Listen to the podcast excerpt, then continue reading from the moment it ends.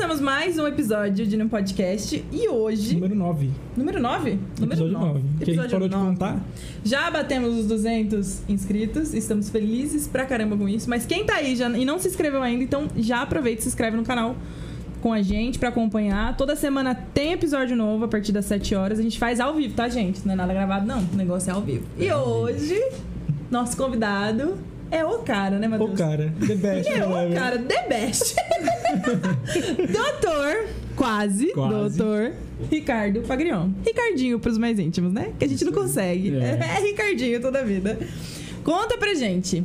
é, como que foi, pra, pra quem não sabe, tá? O Ricardinho, ele, é- ele tá se formando em medicina. Daqui quantos? Cinco meses. Cinco meses? Exato.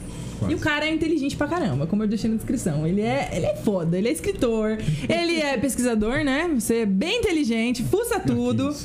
E ele também comanda uma página no Instagram, né? Uma Isso, página de. Tá um pouco parada, mas eu comando às vezes, porque esse É final difícil, de, né? de faculdade é mais É, complicado. é puxado, né? E fala pra gente assim, como que foi pra você escolher essa profissão, entrar nisso? Então, é, desde pequeno eu sempre falei para meus pais, diferente da minha irmã, que sempre quis ser tudo, né? Eu sempre quis, sempre fui pensando assim, de, ah, eu sempre gostei por ter um pouco de familiares médicos e eu nunca quis outra coisa além de poder ajudar o próximo.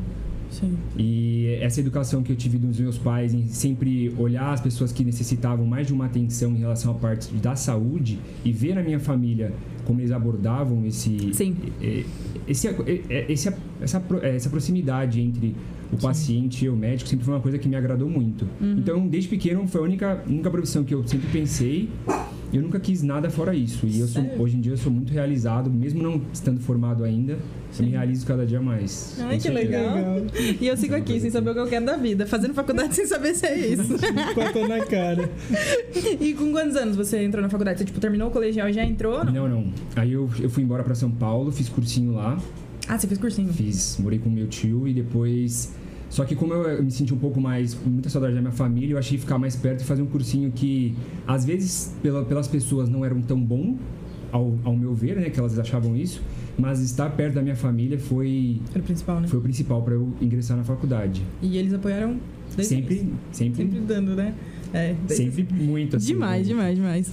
E, assim, como que era a sua rotina antes de entrar tipo, na faculdade, seu cursinho? Você fazia todos os dias? Era uma coisa assim? Demorou até você... É, então, demorou eu entender o quão, na época, né, era difícil de, de, de passar, porque era coisa de, de 80 a 100 candidatos vaga. Então, assim, Caraca. isso mesmo na particular. Eu nunca prestei é, é, escolas públicas, né, em, em relação assim, porque eu, eu não me achava preparado em si. Aí falei, vou tentar uma particular. E eu tinha pesquisado vários nomes e tudo mais. E meu pai, coitado, que sempre me levou em inúmeras distâncias para eu conseguir buscar o meu sonho, né? Aí eu consegui, e, e em São Paulo, depois acabei passando em outras, mas como eu já, já estava em São Paulo, já estava alocado tudo certinho, eu decidi ficar na faculdade que eu tô hoje, né? Que é uma faculdade que me abriu muitas portas. Sim. Muito que eu sou hoje em dia é por causa dessa faculdade em si. E foi isso. E aí eu. Desembestou. É, aí foi um atrás do Quanto- outro. quantos anos de? São seis anos, Seis 12 anos. semestres, isso. E é só o começo, né? Eu ainda não sou. Por isso que eu sempre falo nas postagens da. É, não é? tô quase médico. Falta quanto tempo? Ainda faltam cinco meses, Cinco meses, mas tá do mesmo lá. jeito ainda em, Mas você em já relação à sente. residência é muito, muito tempo. É. E você, tipo, já vai fazer... Já pensa em terminar e já ir pra especialidade ou não? Você quer pegar um pouco de... Então, como é, as provas de residência elas são no final do ano e você só ingressa em março, então o Tá. que acontece é que eu me formo agora em junho e eu, aí eu vou trabalhar. Entendeu? Eu vou poder retribuir, um- retribuir um pouco a sociedade pelo, pela bênção que eu tive de É. poder escolher essa profissão e estar realizado. Então, vou- eu pretendo vir aqui para Ibiúna, ficar um tempo aqui na, na casa dos meus pais e Legal. atender pelo hospital daqui. Atender por aqui. Sim, poder que ajudar as pessoas que Eu acho que tem realmente precisam. essa coisa de você morar numa cidade, tipo, você cresceu aqui, você nasceu aqui? Sim. Não, eu nasci em São Roque. São Roque, Mas, mas... aí eu, minha infância... É, mas a Maria, a galera que não nasce aqui, nasce ali em São Roque. Mas você, tipo, viveu a vida inteira aqui. Todo mundo na cidade te conhece, né? Ah, A galera, isso, né? a nossa geração, assim, a galera É. inteira te conhece. Então, tipo, você já tem aquela, aquele carinho. Eu, tipo, eu amo Ibiúna. É difícil sair daqui, cara. Não é, não é fácil. Por mais que seja uma cidade pequena, tem tudo isso, a gente gosta. E, meu, pô, é gratificante você sair, estudar, né? E uma profissão foda, voltar e atender aqui. É, meio que é, é um, é um. Como se eu estivesse dando um presente pelo presente que eu tive de poder conhecer tantas pessoas boas aqui. Sim. Que sempre nunca mediram esforço pra também poder me ajudar, né? Uhum. E acho que essa, essa parte de poder voltar pra cá e estar perto um pouco da minha família, que eu fiquei, querendo ou não, tão, tanto tempo longe, Uhum. pra mim é uma coisa muito boa. E é ainda mais perto das pessoas que eu gosto, que são os, Sim. vocês, inclusive. Ah, meu A Deus. gente também gosta muito de você. É, é muito bom. E assim, é, qual que foi a parte mais, tipo, difícil pra você? Na hora que você entrou na faculdade, que você falou, pô, não era nada disso que eu imaginava. Ou não, você já tava esperando por aquilo e não, não te surpreendeu É tanto. que eu acho que, assim, é, não só na área da medicina, mas Hum. em todas as, as demais áreas universitárias, todo mundo acha, ah, eu vou estudar só o que eu gosto. E aí a É. gente fica um pouco assim, ah, vou estudar só o que eu gosto, mas aí quando você entra, você vê que Hum. existem algumas coisas que a gente não, não tem simpatia. Assim, mas digamos que eu tive 99% de simpatia por todo o conteúdo. Até então, que hoje em dia eu, eu tento passar esse, esse conteúdo para as pessoas de um modo mais fácil. Porque eu, eu entrei na faculdade, eram professores muito antigos, né? Então, professores que tinham 80, 85 anos. Então, o método, eles tiveram uma medicina diferente da contemporânea que é hoje. Ah, tem isso ainda? Tem, tem bastante. Então, assim, hoje em dia a gente já não usa mais é, corpos humanos para fazer o estudo na maioria das faculdades Sério? do Brasil. Eu achei que usava. Sim, a minha já não, não, não utiliza mais. Hoje em dia são mais bonecos é, sintéticos e aí ele não, ele não é tão realístico, mas cada vez mais, mais está se tornando realístico. Então, Tecnologia, assim, né? sim, Vai é o, é o respeito dos direitos humanos, né, querendo ou não. Por Ah, mais, é, entra por mais nisso também. Em, em relação a ser indigente é uma coisa bem complicada. Cara. E não muda tanto, sabe? Não é uma coisa que vai te tornar um médico melhor ou um médico pior em relação E a tipo, isso. na época que usava até o. Você chegou. Não pegou, né? Desculpa. Peguei, não... peguei, Você na época pegou. peguei. Você pegou um pouco. Ah, Hoje em dia não, né? Hoje já em dia não. Tá. E tipo, o pessoal usava formal mesmo pra manter ou não? Usava. Isso prejudica pra caramba. Então era né? uma mão no corpo uma mão no olho, porque o olho começava a lacrimejar, aí tipo, começava Caraca, é forte assim. Meu, e o cheiro ficava bastante na mão. Eu lembro que a galera de veterinária falava isso lá no laboratório, quando eles usavam ainda. Falava, meu, é impossível você sair de lá, tipo, enojado, assim, uma coisa muito. É que eu, tensa. eu sempre tive um amor muito grande por essa parte de anatomia. É, eu acho foda. Então é uma coisa que Pra você era de boa. é. Eu já participei ainda da Olimpíada Brasileira de Anatomia pela Uninove. Sério? Por oito pessoas eu não ganhei o brasileiro. Eu gostava muito, muito mesmo. Eram 176 mil inscritos. Tá, E aí, por oito meu pessoas, eu não Deus. consegui. Tá vendo, gente? Quando eu falo que ele é inteligente. não, mas ele é assim, é porque era uma coisa que eu, eu me doava muito, sabe? Você. Uma dedicação grande, né? Acho que quanto mais você, você souber, é- mais você vai poder contribuir Sim. com o que você vai fazer, sabe? Isso independente da área. Então, a área Sim. que você estiver E quando você faz com amor, né, meu? É outra coisa. É, Nossa, não Aquele tem... literalmente aquela frase, medicina por amor. verdade. Porque tem que ser por amor, hein? Pra aguentar. É Seis muito tempo, estudo, cara. né? Eu sou apaixonada, eu sempre admirei, eu acho uma profissão incrível. Pelo, pelo conhecimento que tem, pela forma como você pode ajudar, você sempre tá ali, né? E você, tipo, nesse tempo de seis anos, são seis anos, né? Como você Isso. disse, faz o internato Aí nos dois últimos anos. nos dois últimos É. anos. E como que funciona? Só que agora tá um pouco de. Tá, Ah. Tem algumas faculdades que estão miscigenando. Então, assim, tem umas que estão fazendo três anos de ciclo básico clínico, que você, teoria, atende um paciente ou outro com supervisão do professor, Uhum. óbvio. Os outros os dois anos é só hospital, então você só atende. E tem algumas outras matérias que é estudo do SUS, da políticas públicas, Ah, é? ciências sociais. É. Que é importantíssimo, né? Sim, com certeza. É o que mais cai na prova de residência. É. E você, como médico, sua opinião sobre o. SUS? Você acha que é essencial? Olha, posso te falar, eu, antes de entrar, a gente só lia as coisas das pessoas falando e Ah, tudo é? mais. E, e porque eu era novo, então eu não precisava muito, assim, ir ao hospital e tudo mais, né? Depois que eu entrei, eu, eu vi, assim, a imensidão da maravilha que é o, o Sistema Único de O Saúde. pessoal tem mania, né, de meter o louco, só que, ah, conhecer. Estados Unidos, meu irmão, vai lá, faz, uma, Faz. um rasgo na pele, você vê o, a- o money que você vai. Quantas É. notícias a gente não viu, né? Do pessoal que tinha alta, depois o cara tinha ficado em, em- em estado vegetativo e tudo mais, induzido. E aí, depois de tantos dias, ele saiu do hospital com uma dívida que ele, três vezes o que ele tinha de bens. As pessoas às vezes, lá, inclusive, se machucam e muitas vezes não vai. Eu vi num, esses dias no Insta- eu vi clínica, esses né, dias mano? no stories de um Instagram de uma menina lá que mora lá. Ela falou: Ó, meu marido cortou o dedo. Tipo, um dedo, um corte profundo assim. Ela falou: vai ter que dar ponto. Vamos lá que eu vou mostrar pra vocês como funciona.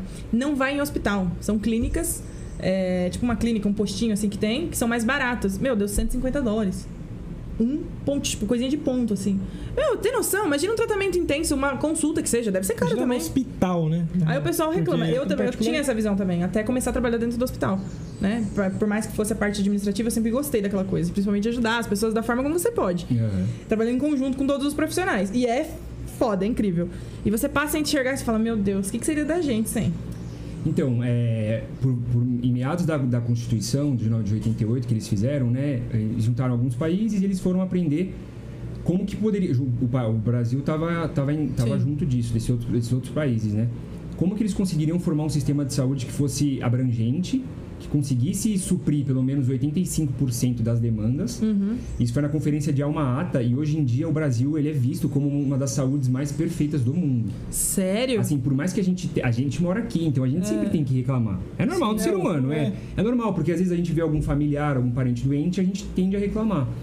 Atendimento Mas, assim, às a- vezes na cidade, não é Sim, então, em muitos lugares você não consegue chegar no hospital. Primeiro você tem que passar num posto de saúde, que é o famoso a UBS, que é a Unidade Básica de Saúde, e lá o médico vai te falar se realmente você tem, de, tem que ir para um especialista ou não. Se ele falar que não, você vai ter que ficar tratando lá. Aqui não, aqui a gente já tem esse privilégio de conseguir marcar um, pedir um encaminhamento, o médico saber que ele tem pé no chão e não consegue resolver tudo, mas Sim. a grande maioria é, é para se resolver no postinho, então é para ser resolutivo, né? Sim. E é uma coisa que a gente tenta segurar o máximo possível. Caraca, as pessoas não fazem ideia, né? É. Que a gente já chega, tipo, lá. Tem gente que até chega com 10 pedras na mão, já metendo louco. Imagina quando, a- quando a- os Estados Unidos quis vender a parte da vacinação pro Covid em Sim. si. Imagina, se você vendesse a vacina, talvez, será que o Brasil, o Brasil iria... Óbvio que ele não iria aceitar porque está na legislação, né? Que a vacinação a qual é, possa abranger a maioria da, da, da população e que seja benéfica para a maioria da população, ela sempre será aceita e paga pe- exclusivamente pelo SUS. Caraca, não Até sa- então, Não fazia ideia. o que, que, que acontece? Os repasses em relação à União, que é a federação Aham. e estado e município, o município ele tem pelo menos 15% dos seus impostos tem de ser destinados à saúde. Hum. O estado 12% e a União 12%. Sim. Daí mudou um pouco na realidade, mas assim, é uma coisa que a gente e todo mundo pode, todo mundo, qualquer pessoa consegue entrar nos sites do governo, como o DataSUS, como o CISUS, e a gente consegue avaliar em relação a quanto o Ibiúna gastou, ou o Ibiúna, São Roque ou qualquer outra cidade, em cada coisa. E eles mostram, tem que mostrar relatórios, né? Uhum. São feitos anuais, e a gente consegue ter acesso a tudo isso. E as pessoas nem fazem ideia. Não. E é uma informação que tá ali. E é muito simples, sim, é muito simples. Muito fácil, caraca. E eles meu. colocam bonitinho como que você divide em blocos de investimento. Então, por exemplo, você precisa investir numa tomografia ou algum exame que seja mais intrínseco, mais específico para o paciente. Então, eles colocam lá, foi investido. Eles dividem em dois blocos: um de custeio, custeio para custear mesmo, por exemplo, custear a medicação, Aham. custear os médicos, custear. Agora, como na pandemia a gente está tendo tem mais, mais, estamos precisando de mais médicos, mais enfermeiros, técnicos de enfermagem. Sim. Aí entra para esse bloco. Aí, em relação ao investimento, é o de progresso da, da parte de manufatura da, da cidade, né? De infraestrutura, perdão. Da infraestrutura da cidade. Então, assim, aí é um jeito de- da gente também ter um, um pouco a parte, né? Que a gente fala, ah, tá gastando dinheiro aonde? Mas a gente consegue ali. ter, É só entrar. consegue ter acesso a isso, entendeu? É bem fácil ainda. Cara, Nossa, isso é uma informação. Tá É, vendo, gente? É uma informação fala- que literalmente eu não sabia. Eu adoro a gente esse fala que todo podcast é uma, é uma aula, cara, que a gente aprende com, com Meu tudo. Deus do céu, essa semana tá sendo uma semana de muito aprendizado, viu? Porque eu tô aprendendo tanta coisa que vocês não têm noção. assim, lá dentro, quando você fez o internato. Tá fazendo ainda? Chegou a fazer ou já Tô- terminou? tô fazendo. Tá fazendo. Você teve contato com várias especializações, ou não? Sim, você. O internato em si, você roda. Vou dar um exemplo só, por exemplo, é, um mês em clínica médica, Ah. um mês em cirurgia, um mês em, em ginecologia e obstetrícia. Mas são, é, na realidade são 10 semanas em cada, então 10 semanas em pediatria. Agora eu vou rodar só em pronto-socorro, 10 semanas, e depois mais 10 semanas em posto de saúde. E SAMU, essas coisas? Você Não, a, é, a minha em si, a minha unidade não, não tem Não um tem. serviço de. Que legal. Mas assim, muitas, muitas tem, o pessoal, o pessoal faz cursos legal. extracurriculares e tudo mais. Eu nunca fiz, mas. Entendi. E qual que é a especialidade que você mais gosta? que a gente já... Eu gosto de. Eu, eu sempre falo isso, eu gosto de tudo. Tudo. Tudo. É assim, é uma coisa que eu, eu, eu sempre falava assim, eu queria. O meu sonho de vida é quando eu for pai, que o meu filho me possa me perguntar qualquer coisa que, que seja e eu possa responder. É. Assim, isso é impossível. É impossível. é impossível, tipo. Eu, às vezes- eu, às vezes, quando eu tô dando aula, e, assim, a- a- meus alunos me per... Tem meu- vários alunos aqui que estão me assistindo também. Um abraço pra todo mundo. E É. quando eu tô dando aula, eles me fazem algumas perguntas e eu falo, meu Deus, eu, eu que sempre fiz, tipo, por que, que a mesa chama mesa? e eu falo, nossa, o cara parou pra pensar nisso e, tipo, a gente senta junto, a gente vai buscar e. Porque conhecimento hora. não ocupa espaço. É Não. essa. Nunca Quanto mais de- você estudar. Exatamente. Nunca é É uma demais. coisa que é. Tá, então vamos, já que você não sabe definir, mas qual você não faria? Teria alguma que você falava, ah, não me identifico, não curto, assim? Eu acho que. pediatria. Por quê? Porque, ué, me desculpa pessoal, mas assim, Sim. o maior problema não são as crianças, mas a- as mães As que mães colocam as doenças nas crianças, entendeu? Porque é muito complicado isso de, de você conseguir lidar, porque são dois pacientes ao mesmo tempo. Porque a mãe, óbvio, ela tem que ficar preocupada, é, é claro, eu, eu, não sou, eu não tenho a sensação. Minha mãe sempre me fala, ah, quando você for pai, você vai sentir essa sensação do que é, é essa paternidade, né? Sim. Como meu pai também me disse. Então, assim, a gente não sabe, mas a gente tenta acalmar, mas não existe calma. E eu Não. entendo também. Sabe? Tem, tem Exato. muitos médicos que comem bola e acabam por besteira. Eu também Sério? acho que a parte de nutrologia e medicina do esporte, eu nunca nasci. Eu, eu, eu sempre falo pra todo mundo, eu nasci pra estudar. Já Uhum. tentei vários esportes, nunca deu certo, então. Eu, eu já falei assim: ah, meu negócio é a caneta, que é a única coisa que me dá certo, porque eu não, não E consigo. você quer, tipo, nessa parte da clínica médica, ou você quer ir pra, pra pronto-socorro, pra Então, na realidade, eu, eu gosto muito de cirurgia e clínica médica. cirurgia? Eu posso fazer os dois ou eu posso fazer uma área que seja clínica cirúrgica. Então, assim, por exemplo, eu opero alguns dias da semana e os outros eu atendo no consultório. Sim. Por exemplo, atualmente eu quero ser urologista, que é o médico que cuida dos rins e das vias urinárias. E urologista não é só médico de homem, muitas pessoas acreditam. É, porque Eu achava. quem de vocês aí que não, que não estão nos assistindo que, que não, nunca tiveram alguém que teve pedra nos rins? E o médico que cuida de pedra nos rins é o urologista. Sério? Sim. Entendeu? Então, é parte Nossa, de. achei que era tipo clínico geral. Não, é claro, alguns cálculos Sim. eles conseguem descer sozinho com medicação. Aham. Que, o clínico, que, o, que o médico do postinho consegue resolver. Uhum. Mas geralmente cálculos. Que, é, não, precisa- não vou precisar falar de tamanho aqui que não interessa. Mas Tá. assim, é, alguns cálculos que são maiores ou alguns que são mais complicados, a gente não. Não consegue, então tem que ser cirúrgico, Uhum. sabe? Então, é que o pessoal acha muito que, que o urologista vive mais de fimose e pedra no rim. não estão errados, eu concordo, mas Não hoje em tão dia- errados. mas hoje em dia, esse papel de inserção do homem na sociedade, de uma coisa que eu acho muito bacana, do Uhum. homem buscar bastante a vasectomia e não deixar toda a responsabilidade para a mulher não engravidar. Então eu acho que assim, isso tem que ser um papel que o homem e a mulher têm que conversar. Então é uma coisa que está aumentando muito na urologia é a vasectomia dentro do, do consultório médico. Com Uhum. anestesia local, você corta lá o dúcleo deferente e a pessoa, Já tá. pronto, Caraca. entendeu? Então você consegue fazer isso. Então, é uma, uma responsabilidade que tem que ser mútua, né? E, e esse papel está aumentando do homem em relação às suas responsabilidades para com a mulher, né? Esse Gente, negócio da vasectomia, eu sempre tive uma dúvida na questão como é feito, assim. Uma vez feita, não tem como voltar atrás. Tem. Tem como? Tem. Tirar, Existem- assim, olha, existem novas técnicas que eles podem. É como se fosse dois canudinhos que ligam até a parte de saída da, Sim. dos espermatozoides, né? Mas há muitos deles eles dobram e eles conseguem amarrar. Nossa, É porque eles, eles foram um nozinho e aí depois eu, já, se. eu já vi várias histórias assim, ah, meu marido fez vasectomia, engravidei, aí vão desconfiar de traição, umas coisas assim. Mas pode acontecer como o da mulher É isso que eu ia também. te perguntar. Entendeu? É, né? O da mulher tem como, tipo, reverter ou não? Tem, tem, tem como reverter. Gente. Não, mas tem como reverter cirurgicamente e Ah. espontânea. Tem como os dois, entendeu? Depende da técnica cirúrgica. É, da mulher tem, tem anticoncepcional, essas coisas, não é? Sim, sim. Você, você, você, Não, você pode, o é, homem- pode tomar o por homem- boa. Hoje em dia tem inúmeros Pô. tipos de anticoncepcional. Um, Vou te fazer uma pergunta sobre isso, porque muita gente, a gente fala isso, né, brincando, mas eu não sei se você tem, mas com certeza deve ter. Mas sobre o homem, usar, um, tipo, sei lá, um anticoncepcional ou algo do tipo, tem Então, a possibilidade? Você, então, vocês viram que saiu, saiu agora, é um estudo novo. Ah. Foi acho que meados de novembro do ano passado. Eles saíram, é, saiu um, como se fosse. Eu quero que todo mundo que está assistindo Uhum. imagine isso. Você pega uma bacia mini Ah, e aí o homem dá aquela, não sei como falar isso, uma, aquela chuchada com os testículos sobre a água. Sim. E ele cria uma vibração sobre a água que faz com que os espermatozoides percam a possibilidade de bater a nadadeira. eu não Que não creio. chama nadadeira, mas só pra pessoa entender. Tá. E aí eles ficam lá na parte do testículo e eles são reabsorvidos pelas células de defesa. Não acredito. Sim. E aí agora estão saindo mais e mais estudos sobre isso. Porque antes eles queriam fazer injeções trimestrais na parte do epidídimo, que é a parte que ela acumula os espermatozoides Aham. do homem, entendeu? E aí eles foram vendo que não funcionou muito bem, né? Que algumas mulheres engravidaram. Meu Deus, o E aí, in vitro, teve, teve a união do óvulo com o espermatozoide, mas assim, esse, esse dessa bacia, Gente, eu tô que depois eu posso até mandar uma foto pra vocês mostrarem pro pessoal, assim. Eu vou Cara. postar, manda pra gente repostar. É, Deve Eu, eu, sido eu tinha visto um negócio, era, era, eu, eu não lembro direito onde eu vi, não sei, se- não sei se foi no TikTok, no Instagram, alguma coisa assim, Hum. relacionada é como se fosse um. Era tipo pra. Alguma coisa no, no, no espermatozoide, é como se fosse um motorzinho que ajudava o espermatozoide a chegar até, tipo.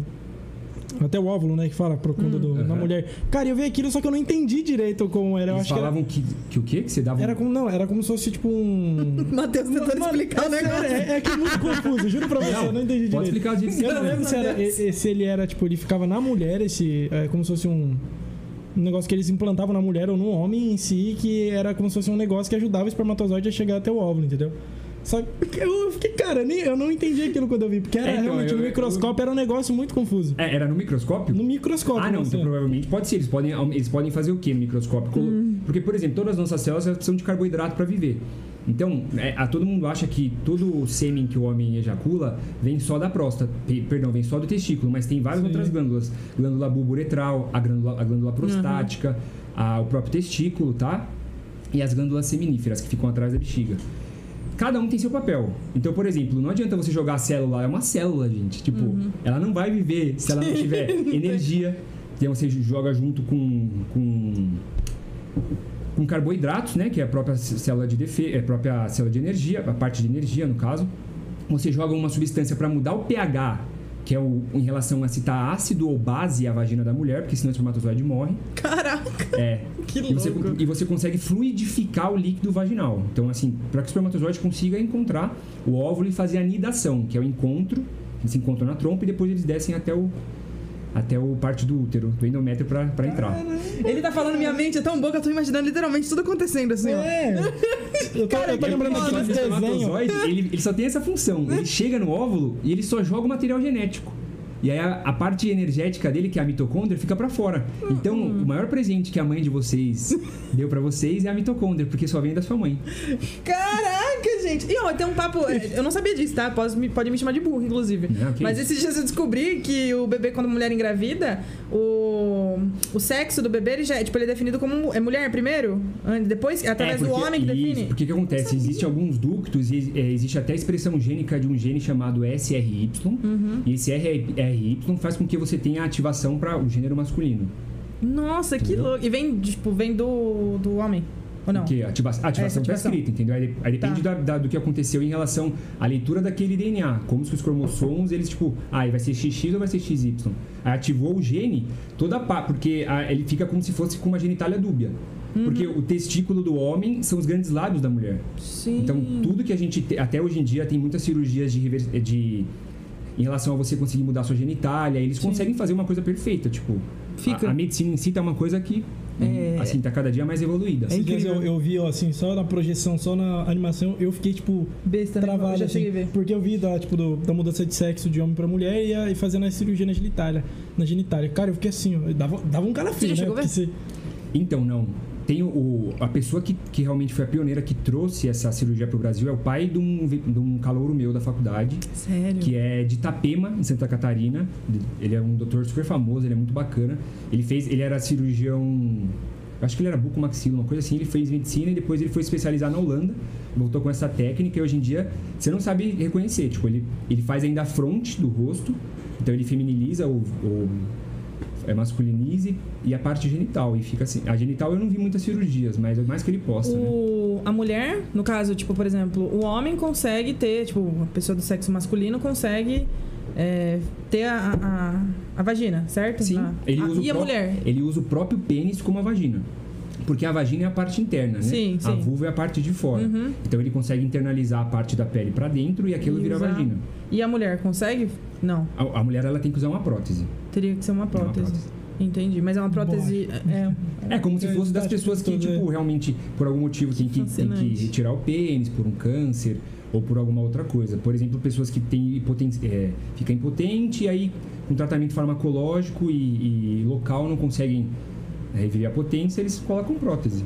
Eu vi isso daí uma Caraca. vez. Um... E E a Pode pessoa acontecer mesmo? Fica e fica meia bomba. Entendeu? Tipo, a pessoa fica com meia bomba e é uma coisa que. Aí ela Assim. pode encher, é, enche no momento, um pouco antes no momento e. Eu não creio. Brasil, como dizem os professores meus. Brasil. É, uma coisa Eu já vi um negócio desse. Um cara lá deu uma entrevista falando que, tipo, num dia, no dia ele acordou de manhã e o negócio dele tava, tipo, torto e, e zoado, assim, ele teve que fazer essa cirurgia, cara. Sério? É, porque o negócio, tipo, aí ele foi fazer exame e tudo, esses bagulho, e o cara falou que, deixa eu entrar morrido. Falou, Vemos vai os ter que conteúdos que o Matheus fica assistindo na internet, né? frota, ele Ah, falou. né? Mas foi, no, mas foi no TikTok, isso foi no TikTok, com certeza. Gente, ó, tem uma É pergunta aqui do João Galvão. Uma curiosidade: todo médico é doutor realmente ou alguns são apenas bacharéis? Ó, primeiramente, que esse negócio em relação a doutor é quem fez doutorado, né? E mais, a- os médicos são chamados de doutor é, em relação à à parte histórica mesmo. Mas assim, eu, eu, sinceramente, eu, Ricardo, particularmente, creio que a medicina em si deveria ser igual ao direito. Então ele se forma, ele faz uma prova, caso ele passe, ele Ele tem aquela. ele, tenha, ele vai poder exercer sua profissão como médico. Porque é assim, eu sou muito daquele que todas as profissões alguém corre perigo. E é Exato. normal. Mas acho que você tem que ter essa responsabilidade é, prática de você aceitar que, tipo assim, pô, eu preciso estudar mais. Exato. Eu não posso sair dar um plantão sem saber manejar um infarto, um AVC, entendeu? Uma coisa que seja básica e por mais que eu não tenha recursos, eu tenho que saber o que eu vou fazer com o paciente. Exato. Porque se eu vou mandar ele para Sorocaba, se fosse para Ibiúna, eu- esse paciente tem que chegar com alguns primeiros socorros. Exato. Entendeu? Então acho que, e agora não, não fugindo muito da pergunta, é, a parte da medicina não é um bacharel em si, mas você se forma clínico geral. Mas isso é uma, uma dúvida que sempre as pessoas me perguntam. E o que é clínico geral? Clínico geral é que se você colocar o médico num posto, ele atende de tudo. Vai atender 100%? Não sei, depende. Entendeu? Mas ele consegue fazer um pré-natal, ele consegue atender uma criança, ele consegue atender um idoso, uma gestante. Perfeitamente. Certo. Ele consegue, igual eu falei pra vocês um pouco antes, 85% consegue ser resolutivo no posto de saúde. Então esse é o clínico geral, ele consegue atender de tudo. Aí nós saímos da faculdade depois desses seis anos, prestamos uma outra prova. E aí depende do hospital que você quer fazer. Então você Aham. vai buscando e tudo mais. E nisso, você vai, você presta a prova e aí tem um monte de candidatos, outros médicos também. E aí esses médicos, eles, a gente passa na prova, faz, a- aí a gente especializa, a gente especializa sobre a área que a gente quer. Então, por exemplo, como eu quero fazer urologia, é, e o lugar que eu quero, eu- são três anos de cirurgia geral, depois mais três anos de urologia. Então eu faço uma prova para três anos, aí três anos de cirurgia geral para virar o famoso barrigueiro. Chego, tu- tudo você abre a barriga e eu pego o que tem na barriga. Barrigueira. Famoso barrigueiro, é. Aí depois você faz outra prova para você entrar como urologista. Aí você é especialista, você é especialista e você ganha um título. Além, além do CRM chamado de RQE. Hum. E outra dúvida que muitos me perguntam: eu posso sair da faculdade e operar uma cabeça? Posso. Pode? Posso. Eu posso me formar agora. É uma coisa que a galera fala assim, meu. Eu abro um consultório na 15, coloco lá Dr. Ricardo Pagrion, neurocirurgião. Nunca, não faço nem ideia. Né? Tem nem uma laranja. Pego uma, uma furadeira e faço dentro do consultório. Posso. Pode? Posso. É, eu sou clínico geral. Ah, entendi. é igual dentista. Eu posso fazer o que eu quiser. Gente, isso é uma questão. Tá, mas, conclui. um minutinho, mas Conclui. eu sou maluco de fazer isso. Não. Jamais. alguém. Você tem Jamais. noção, né? Cara, no primeiro paciente eu já perco tudo que eu demorei pra conseguir. É. Fora que é uma vida. Então, a, a Hipócrates, no juramento dele, ele fala primo non nocere, primeiro eu não causo dano. Então, é isso que é o juramento que o médico tem, tem que fazer. Então, essa que é a parte mais importante. É sempre você saber aquela famosa frase, ah, sempre que tocar a mão humana, seja também uma alma humana. Que muitos não colocam em prática. E é uma coisa que é bizarro.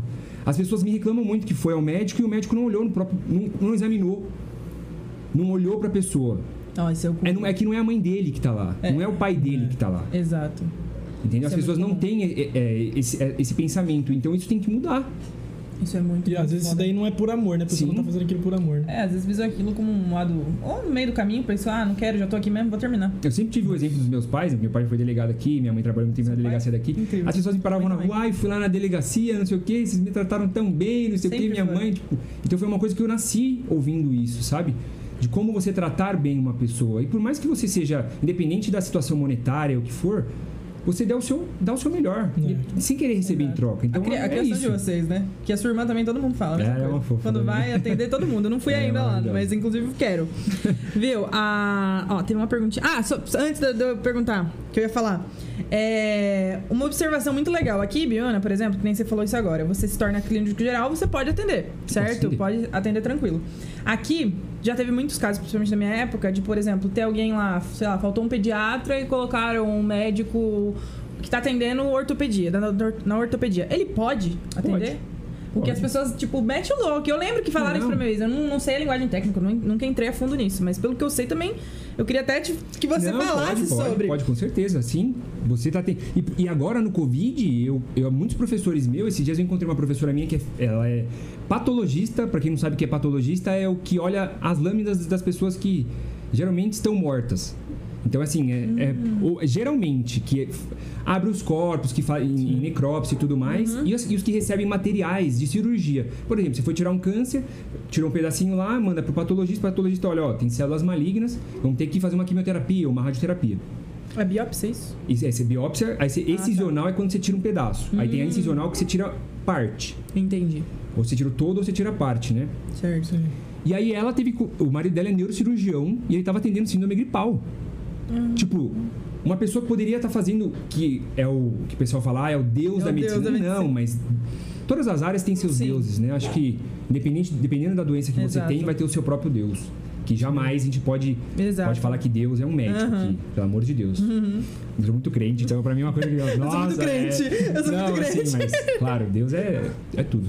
Então, assim, pode, pode sim. E como clínico geral, a gente às vezes atende uma criança, atende as amigas da mãe, atende todo mundo. E você dá sempre sua opinião, entendeu? Se a pessoa vai seguir ou não, tudo bem. Mas se for aqui no pronto-socorro, é uma coisa que as pessoas sempre reclamam muito, assim. Uhum. Fiquei seis horas no- na fila do pronto-socorro pra ganhar uma dipirona. Uhum. Que eu posso comprar sem receita e posso tomar. Geralmente não tem efeitos colaterais e tem muitos, que muitas pessoas não sabem. Ah, efeitos pesadíssimos. De tomar remédio sem prescrição médica. Pode e é só uma dipirona. Fale por quê. Um dos principais é a aplasia de medula. Ou seja, você não forma as células do sangue.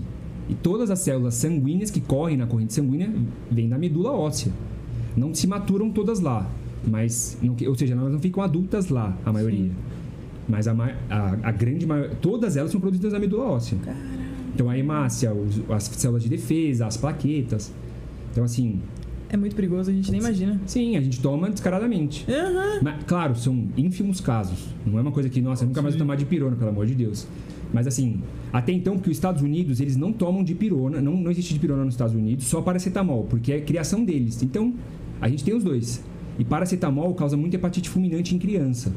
E aí a mãe dá muito isso, entendeu? A mãe às vezes não sabe, é uma orientação tão básica. É igual faz criança ideia. tomar S. A S, já tomaram S quando era pequeno? Todo mundo, né? Delicinha. E a gente não teve. O fígado ele água. pode explodir por causa do AS na criança. Mentira. Meu Tinha- pai tomava S com 65 anos de idade. O meu pai toma também. Eu tô. Ó, pai, tô te expondo aqui, né?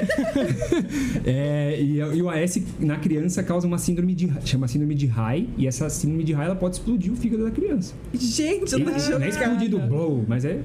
Ela É morre, entendeu? Faz hepatite, morre. Meu pai era alérgico ao paracetamol. Uma vez Eu ele dava, tomou me dava crise de ansiedade, meu pai vinha, cara, toma uma. Ah, essa. Sim, Meu- pai uma vez ele tomou remédio com ele tomou paracetamol e daí ele descobriu que ele era alérgico. Porque, cara, Que bom, ele, porque ele saiu vermelho assim. vez, é. Falou, liga. Minha mãe trabalhava no, na- no RH do hospital, era no RH, né? É, não, Aí, nós tava- a gente tava em Tupéva. Não, não essa, daí não foi, essa daí foi a primeira vez. né? Foi. A segunda foi aqui em Biúna. Foi assim, ele tomou, tava malzão, nem lembro o que ele tava sentindo, ele tomou e eu tô lá na frente do espelho, mexendo, eu olho pro lado, eu olho pra ele, ele tava meio vermelhado, assim, um negócio meio estranho. Eu falei, que porra tá acontecendo com você? Tá transformando no que bicho? E ele era todo peludão, né? Você lembra, né? Sem camisa. Eu falei, ele, eu não sei o que, que tá acontecendo comigo, mas tô com todo desse jeito. Eu, cara, eu acho que você tomou o quê? Ah, eu tomei um remédio pra você. Eu falei, viu? Vai pro hospital, que isso aí é crise alérgica. Entrou no carro, chegou lá, um atendimento super, super top lá, inclusive. Chegou no, no, no pronto-socorro, o médico olhou pra cara dele e falou: Meu Deus, ainda bem que você veio, porque senão o negócio tava feio já. Tipo, tá- ele tava literalmente assim, parecia um. Ai, não, não sei, era muito feio. Sim. Dava até arrepio ver. E outra vez também que ele foi aqui em Biúna, que daí minha mãe trabalhava lá, ela falou, viu, liga pra sua mãe e fala que eu tô indo pra lá. Que daí ele já. E, e foi dirigindo, o bicho dá, dá uma resistência. né? Cai um. duro no Ele é chão. um- aqui, ó.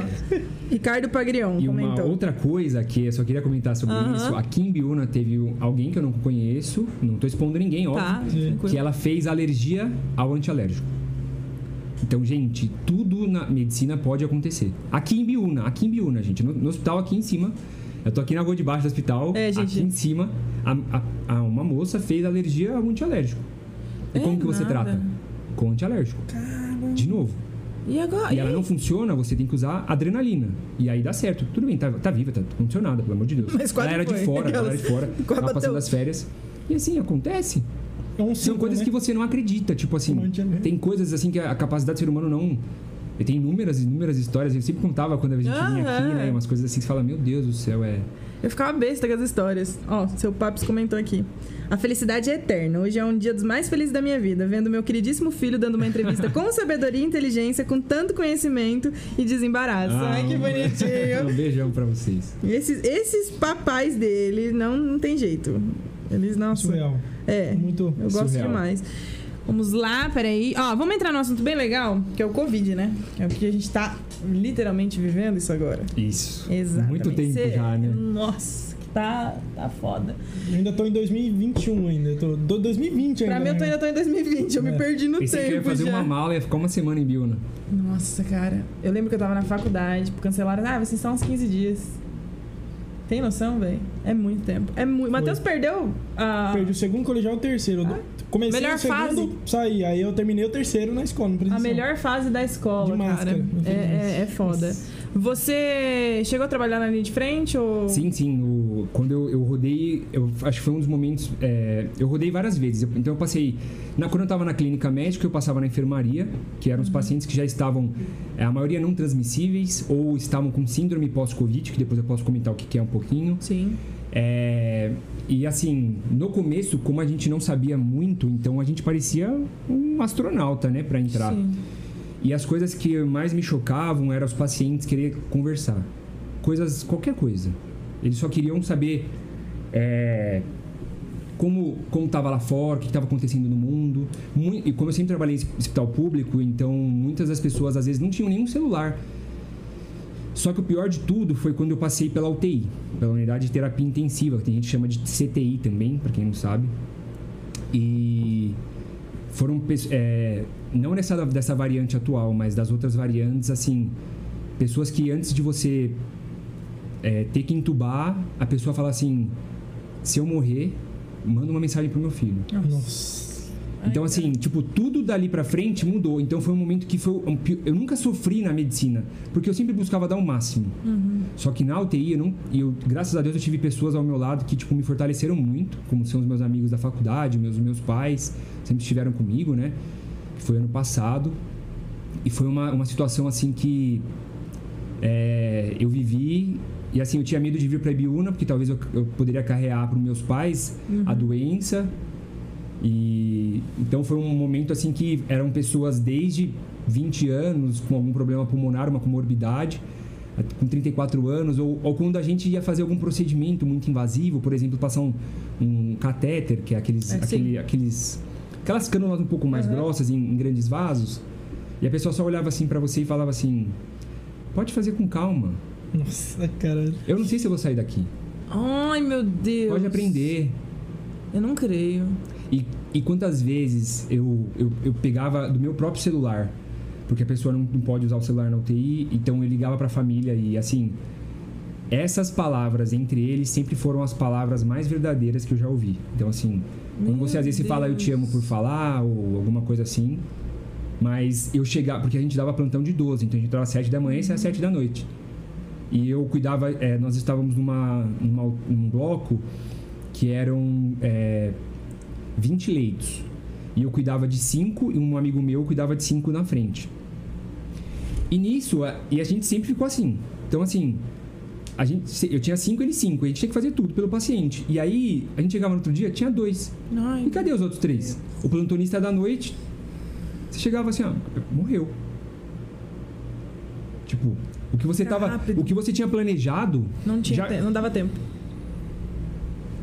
já foi, tipo, ou- seja, você plane... por mais que você planejasse o melhor, tipo, não, não era talvez o suficiente naquele momento, sabe? Às vezes a gente é um pouco meio ignorante, ah, eu vou segurar a pessoa aqui, independente vai ficar é, presa numa máquina e tudo mais.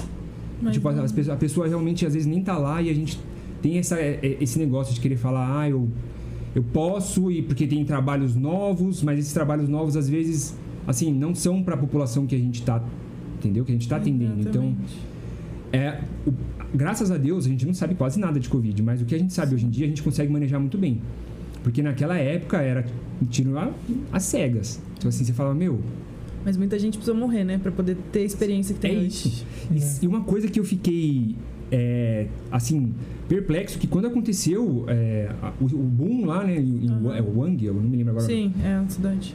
Eles, eles viram quanto tempo você. a- a- do início dos sintomas até quanto tempo você tinha que entubar o paciente.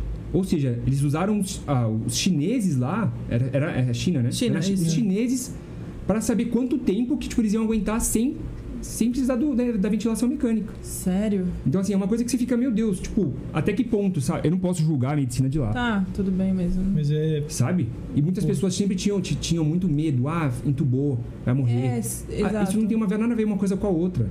Quando você entuba, você deixa seu coração dar uma relaxada, o seu pulmão relaxar, que você faz muito esforço para respirar. 30% de todo o sangue que a gente manda por minuto do coração vai para os rins, outros 30% para o pulmão.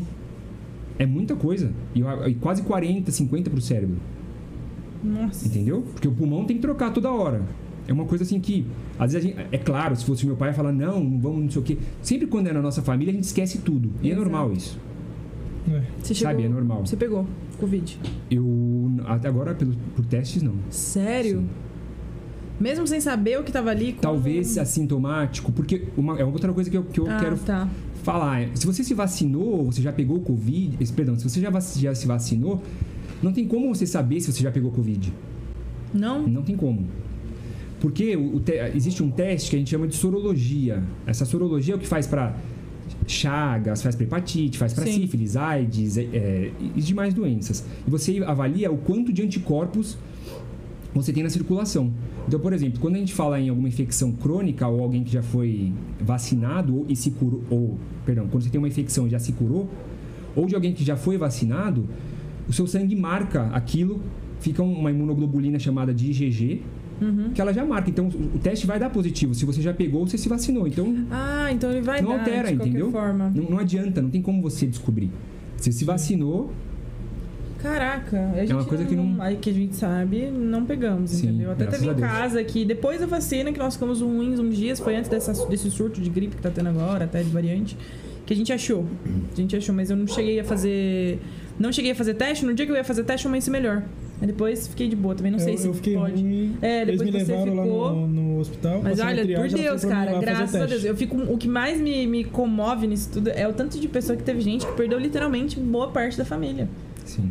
Lá você deve presen Porque ter é só mais um número, isso, né, né? cara? Isso que é o triste, porque são É milhares de pessoas morrendo por dia. Aquela pessoa que morreu é mais um número pra, pra sociedade inteira, pro Brasil inteiro. Isso que é foda. É um negócio que eu. Que nem é, o meu pai faleceu logo no começo do, da pandemia. Foi, foi bem no Fechou começo. tudo. Foi dia, 20 de março. dia 23 ia fechar tudo, o papai faleceu no dia 20. Então, pra mim, ali, eu, vou, eu não vou falar pra você que eu prefiro que ele. Não, não preferia que ele morresse, mas pra mim, não morrendo daquele jeito, pra mim foi mais. É, restou mais. Porque a gente tinha contato, né? A gente Sim. conseguia se despedir. Imagina pra quem não teve. Porra, cara. Porque Pra mim não pode, foi... né? Eles têm só Achando embalar. que vai voltar e é uma coisa assim. Oh, é- meu Deus. Sem contato, porque não tinha informação. Agora você imagina no primeiro, no começo lá, principalmente. Foi no- logo no começo que você entrou, né? Você tava lá no, Foi, acompanhando eu logo no início, internato, né? eu entrei no internato na pandemia. Então, Então, tipo, você pegou bem aquele surto, aquela coisa, tipo, é, é um- acho que imagino que é um médico olhando pra cara do outro e falar, e aí? Até onde vai aqui? Porque a gente não sabe o que fazer, não sabe como lidar. É literalmente uma, um, um- algo estranho pra nós, né? Por mais que vocês estudassem tudo, aquilo dali não tava na lista, né? a Nem gente conhecia o imaginava. SARS-CoV, não o SARS-CoV-2. Então, assim, é uma coisa porque o SARS-CoV Ah. veio da, da- dos camelos, né? Então, esse pessoal da, da, da parte do Oriente Médio e tudo mais, eles Uhum. tinham contato tudo mais se desenvolveu. Mas era uma coisa assim, foi contida lá, tudo bem, passou. Aí depois foi vendo que era, um- era o mesmo vírus, só que com um, um pouco de mutação em relação à proteína que ele entra nas células e tudo mais. E hoje a, a gente está agora como o quinto país com o maior caso de síndrome gripal do mundo. De novo, Sério? é. Só que uma coisa, Aham. no ano passado, o que a gente teve de morte em um dia, a gente teve em dezembro. Só que o que acontece agora está tendo uma migração. A gente não sabe se. É, agora as, as pessoas me perguntam às vezes: eu tô com a variante Ômicron ou eu tô com a variante Delta? Ou a Alfa, Beta, Gama? Uhum. Que são as outras. A Delta é brasileira, que é a que levou várias pessoas a óbito e tudo mais, Nossa. causaram insuficiência respiratória. Não tem como a gente saber. Só que o que acontece? A Omicron tem algumas coisas que são óbvio que não são boas, né? Mas são muito Exato. melhores que as demais. Então, o que, que quer dizer? Ela é muito mais transmissível. Muito mais. E muito mais fácil. E para todo mundo que tá ouvindo agora, saiu um estudo europeu essa semana que falou que as máscaras de pano não protegem contra o Omicron. Então, assim, se você precisar ir a um mercado, ir a algum lugar como uma farmácia ou para o próprio hospital, tentam usar a máscara cirúrgica, que ela consegue segurar um Comum. pouco mais. Mas caso você realmente vá para o hospital por, um- por uma causa gripal e você queira proteger as demais pessoas, tente usar uma N95, uma PFF2, alguma outra Essa coisa que seja mais é- potente. E assim, isso de se tornar trans- mais transmissível, é, a gente vai tender a mudar essa pandemia para uma coisa que seja nossa, que é o que a gente chama de endemia. Vai ser uma doença que vai ser anual, Vai. entendeu? Então, só que por que está acontecendo tudo o que está acontecendo? Porque as pessoas estão se vacinando. A Exato. porcentagem das pessoas que foram internalizadas, que não se vacinaram, foi de 60%, e de quem se vacinou, 4,7%, segundo o Ministério da Saúde. Uhum. Então é uma coisa, cara, é muito discrepante. Fora que as pessoas que se vacinaram, que provavelmente tem alguma comorbidade, então tem doença de quem fuma, DPOC, É. tem asma, fibrose pulmonar, ciência cardíaca e, de, ou e whatever. Por- É, e aí tanto faz, Exato. tipo, que podem dar em relação a, a porcentagem disso, né? Sim. Então é. E uma coisa interessante é isso, é, as pessoas têm muito, né, quem é antivacina, né? Eles usam muito o termo, é, mas a pessoa tá vacinando, mas tá lá morrendo. Você viu que continua morrendo. Boa. Mas aí você fala, poxa. É ótima, Né? é uma ótima pergunta. Sim. Gente, eu Vamos amo lá. falar dessas Vamos lá. Todo mundo que tá aqui, aqui nós três, vocês que todos, todos que estão aí, 44 pessoas. Exato. muito obrigado pela presença, pela, pelo convite de vocês também. Todos vocês que estão aqui, se vocês depender da idade, todo mundo tem uma marca no braço direito. Vocês lembram dessa marca?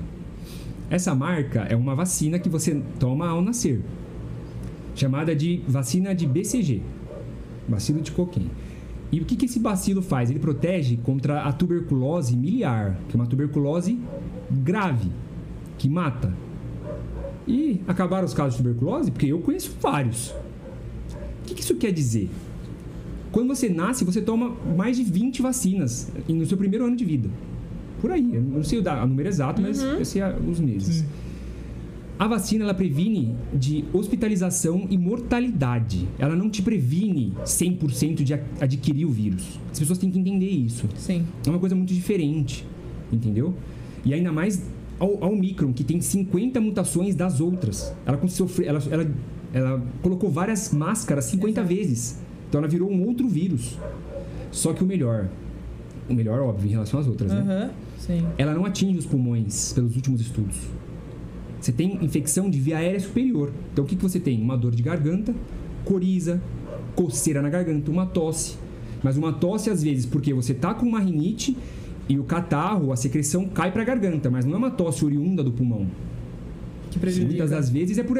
Quando vocês não ficam com uma rinocinose, uma inflamação dos Sim. seios e do nariz, que esse- essa secreção não cai para a via aérea. Você tosse, é normal. Graças a Deus a gente tosse. Senão a gente teria pneumonia de repetição.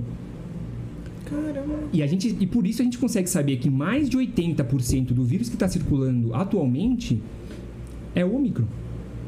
Nossa, então. Então, provavelmente todo mundo vai, ter, vai entrar em contato e aí vai, a maioria vai estar vacinado, as pessoas que acreditam em relação à vacina. Porque as que não acreditam, eu vou abster de opiniões. É, então é uma coisa que a gente tem que. E Você não pode perguntam- falar, mas eu posso. Toma vergonha na cara e vai se vacinar. Porra. Só bem assim. As pessoas, elas ficam falando assim: ah, eu vacino o meu filho menor de 11 anos e maior do que 5 ou não?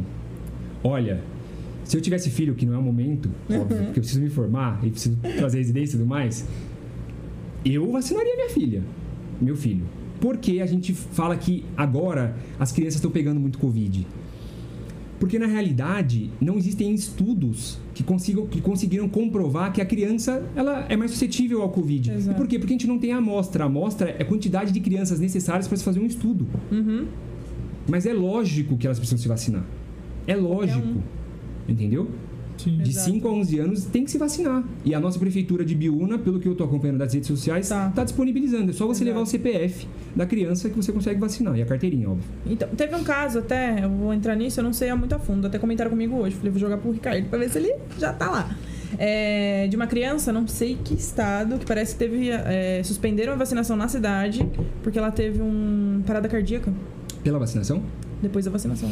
Então, Estão ligando isso à vacinação. Mas uma Sim, criança sim. ter acontecer de ter um- uma parada cardíaca. é- é- então, aí depende muito assim. Então. Você sabe, sabe qual vacina que ela tomou? é, não, não É, sei. Então, porque depende muito da vacina.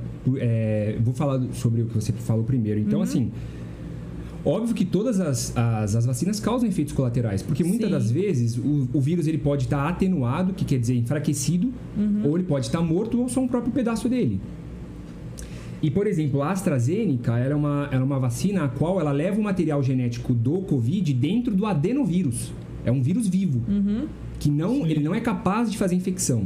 Por isso que a gente- o pessoal fala, nossa, tomei AstraZeneca, fiquei chumbado, né? É. Eu tomei as duas AstraZenecas primeiras e a primeira vez foi... Não- Minha mãe Minha ficou mãe. nas duas. Nossa, É, parece então, que tá me porque ele- porque é um vírus que a pessoa inocula na pessoa, Sim. entendeu? E dentro dele tem o material genético do Covid. Ele é o do macaco?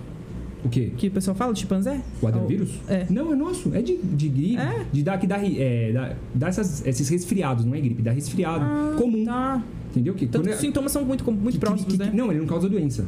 É, é quando, quando a gente dá a vacina com o vírus, com a, mate- com a o eu do Covid dentro do adenovírus, Certo, ele não, ca- não é capaz de causar doença. certo. Entendeu? É, é porque o que acontece? O vírus, ele vive dentro da célula. Aham. Ele não consegue viver fora da célula. Se ele, não- se ele não vive fora da célula, ele precisa de alguma coisa que carregue ele para dentro da nossa célula. Entendeu? Entendi. Então é isso que faz com que ele consiga levar. E os vírus, eles têm esse tropismo, essa afinidade por musculatura. E o coração, ele é uma- um músculo. Ele não é um músculo com o mesmo tecido que nós temos nos músculos dos braços, das Sim. pernas, mas ele é um músculo também especializado. Então muitas, muitas pessoas tiveram, ah, eu tive pericardite, que é uma inflamação do pericárdio, que é uma membrana que envolve o coração, depois da vacina. Mas passa. É muito melhor do que passe e você toma só é, remédios para os sintomas e tudo bem. Mas isso é uma dízima periódica, 0, dízima periódica de alguém que teve um, um- um sintoma adverso. Entendi. Entendeu? Porque se você for comparar as pessoas que tiveram um, um sintoma, um efeito colateral em relação à mortalidade, É, é- e agora tem que ver a diferente. história da menina, se ela Ó. tinha alguma comorbidade, se ela tinha asma, já me mandaram aqui, coisa. porque minha equipe, assim, ela trabalha online. que chique. É, foi uma dose 12 horas depois de receber a dose pediátrica da Pfizer. que ela tomou? Então, ela pode, é que existem várias coisas. Ela Sim. pode ter, fazido, ter, ter, fazido, ter feito uma, uma, uma reação de hipersensibilidade, que é um- uma alergia à vacinação. Uhum. Tem inúmeras outras coisas. A gente não sabe se ela estava infectada pelo vírus. Exato. Entendeu? Tem inúmeras, inúmeras é, coisas as quais pode, claro, pode ter sido uma reação adversa da vacina, pode. Mas assim, é uma em quantos que aconteceu isso. Exato. E é Eu- muito eu não ouvi, eu triste. ouvi, caso- eu vi uma, uma só que era a síndrome de Guillain-Barré, que é uma síndrome que a pessoa vai perdendo os movimentos e, e é ascendente. Só que volta, mas só que isso acontece até com diarreia por Campylobacter, que é uma outra bactéria. Caraca. Então assim, não é a vacina que vai, meu Deus, mudou a vida da pessoa, não. A vacina, ela tá mudando o prognóstico. Você pegar a doença e você não morrer. Você pode perceber a quantidade de casos que tá dando agora. Não é? Entendeu? No final do Sim. ano, o pessoal, nossa, pô, passei Natal em casa sozinho. Mas é verdade, gente. Você, porra, compara com o ano passado, o ano retrasado. Né? Um tanto de gente que morreu, literalmente. Agora as pessoas estão pegando. Quem pegou no, no- antes da vacina e quem tá pegando agora de novo, os sintomas tá mais leves, você tá ali. Por causa de pegar essa via aérea Exato, superior é. só, entendeu? Então é uma coisa Então- que a gente fica mais sossegado.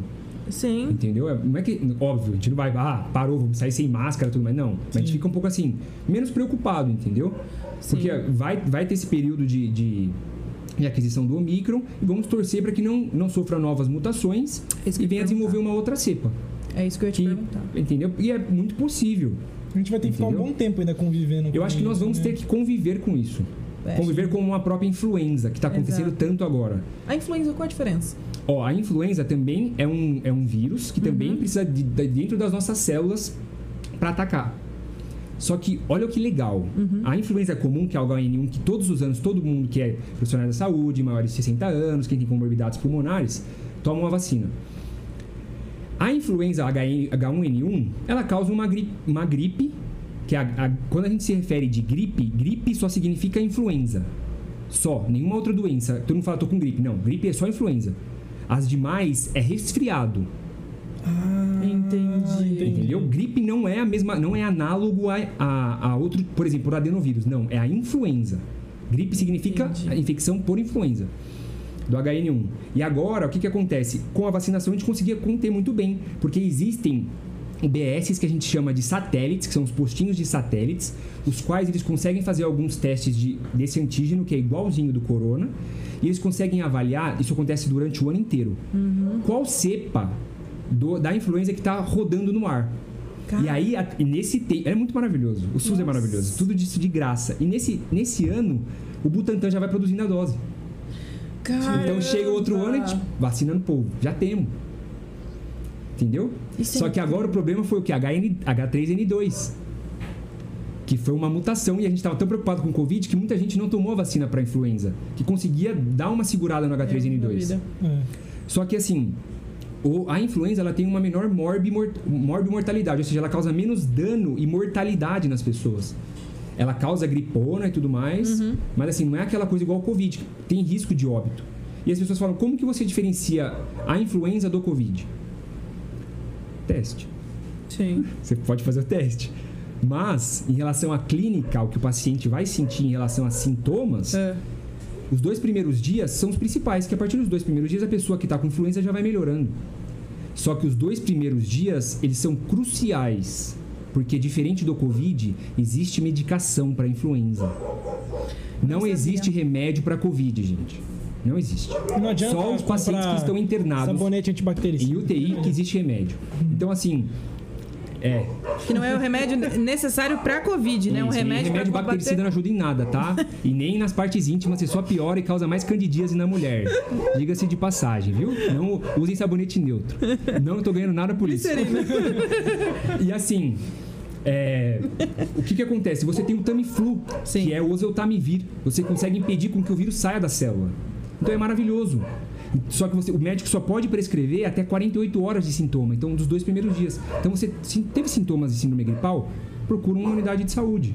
A pessoa vai te fazer o teste. E agora existem a co-infecção entre o influenza e o Covid, chamado de flurona. É tanto nome que eu nem sei o que, que, eu- o que, que vai ser. Entendeu? E tem muitas pessoas que falam assim: ah, tudo bem, é, eu fiz minha quarentena, faz 30 dias fui fazer um PCR e tá positivo. Sim, são restos virais, não que você está tendo infecção pelo vírus. Ele fica mais de 4 meses nas fezes. Então, se você pegar um pouquinho de fezes da pessoa que foi infectada e você pesquisar, vai estar lá o Covid. E fica. Entendeu? Sim. Então, por isso que a gente tem que se basear muito na- no, no exame médico-paciente, não só em exame laboratorial. Exato. Entendeu? Que. Nossa. Que aula. Gente, Que aula. pelo amor de Deus, cara. Nossa senhora. Juro. Quer É bom que eu adoro ficar assistindo isso depois. Fique à vontade, coma, que eu estou vendo nossos aqui, ó. Os nossos comentários, porque a galera tá, tá animada aqui.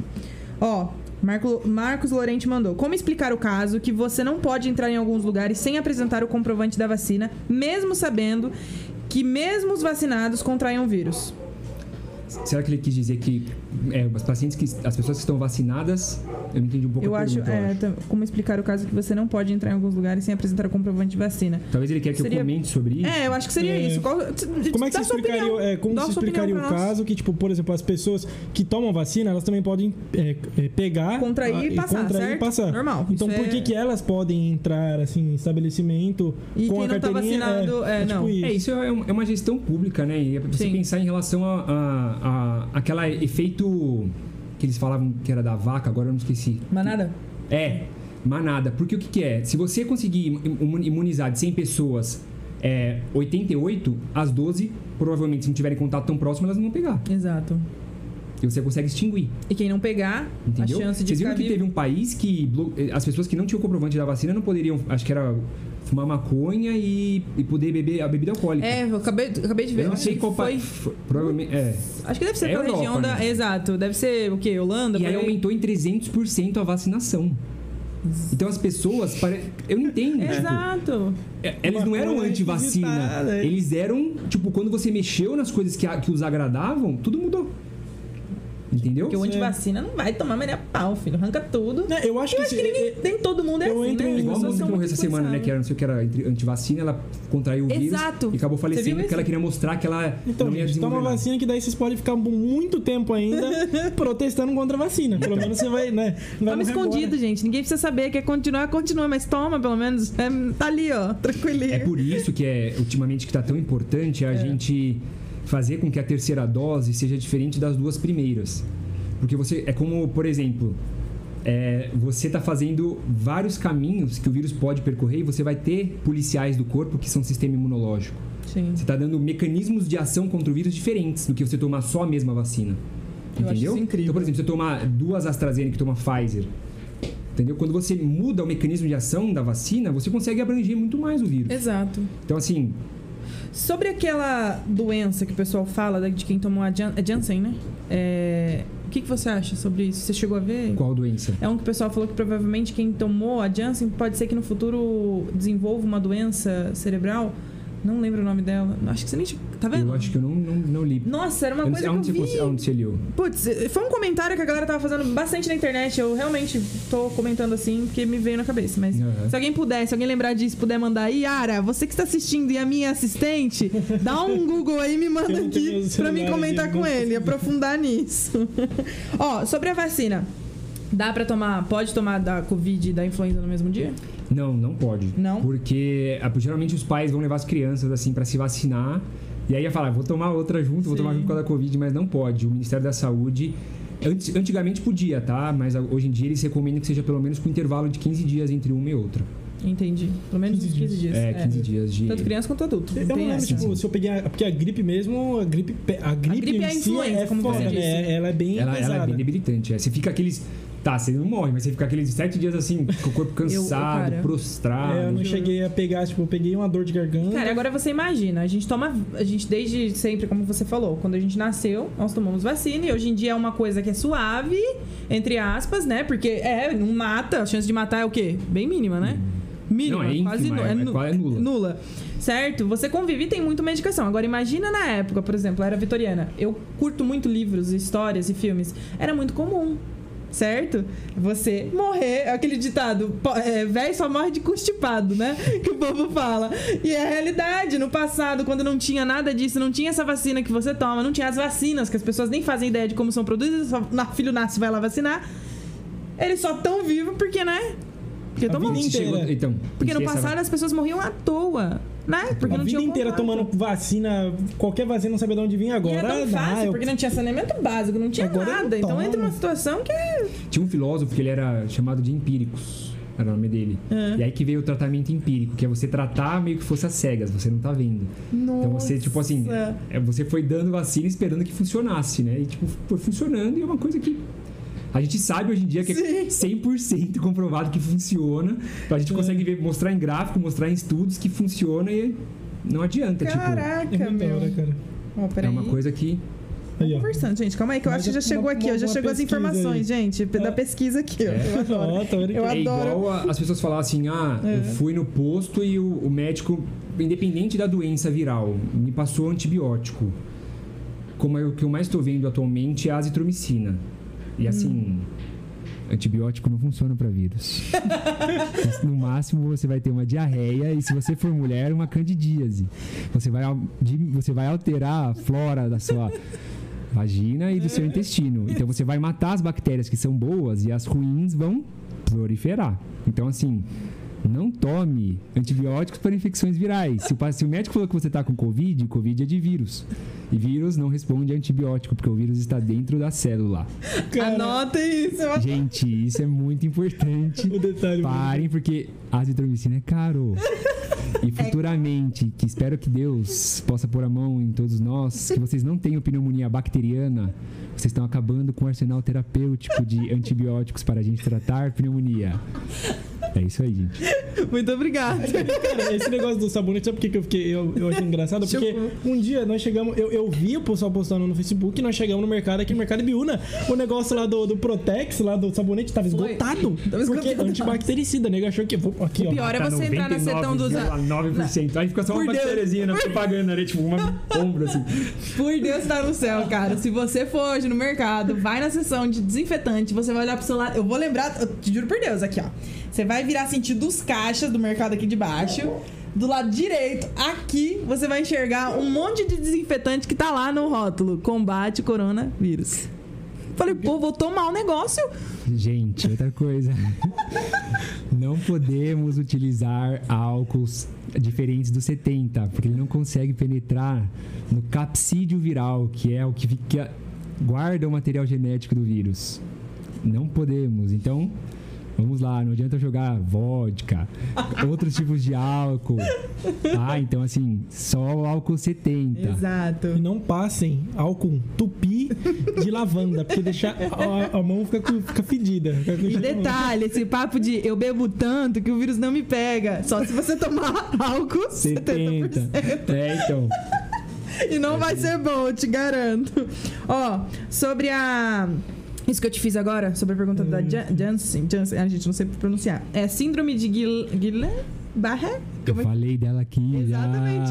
Já. A síndrome de Guillain-Barré, gente, ela pega uma pa- o nosso, a nossa inervação. Ela, então, essa síndrome de Guillain-Barré, ela dá por bactérias que causam diarreia. Ah. Entendeu? Ela dá por qualquer tipo viral que tenha a possibilidade de invadir o nosso sistema nervoso central. Nosso sistema nervoso central, eu digo, cérebro, medula e nervos periféricos, que Aham. também entram. E aí ela pega uma parte dos nervos periféricos que faz a movimentação, mo- é óbvio, né? Faz a parte motora dos músculos, que é o quê? Nossa movimentação. E ela paga- pe- pega a parte da medula. E ela tira a carapaça dos nossos nervos, que são que mandam a mensagem para a gente movimentar os músculos, movimentar os órgãos e tudo mais. Então, assim, não é só. a- pode ter acontecido com a Janssen? Pode.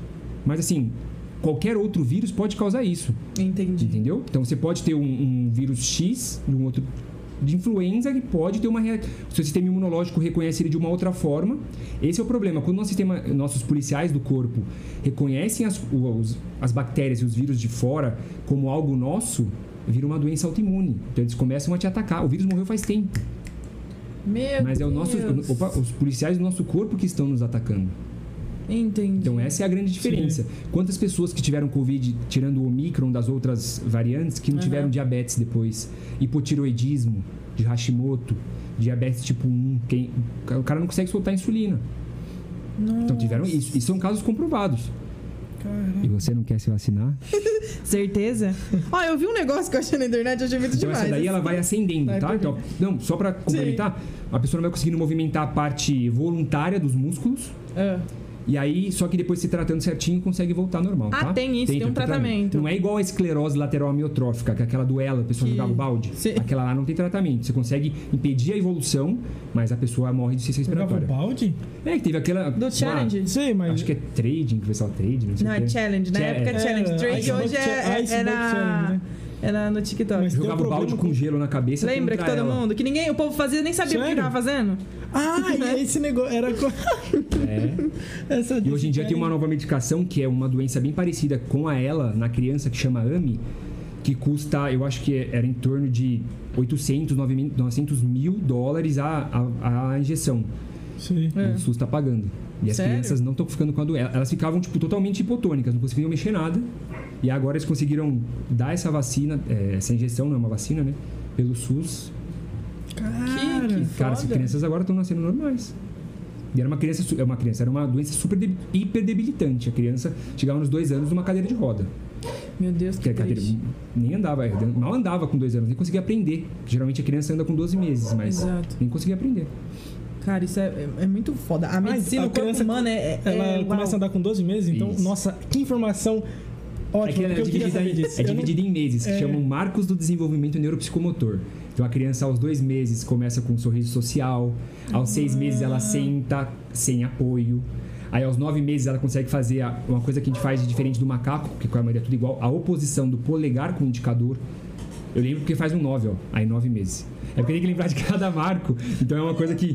Que entendeu? legal. Aí com, ela começa com um ano e meio, ela já começa a fazer torre de cubos.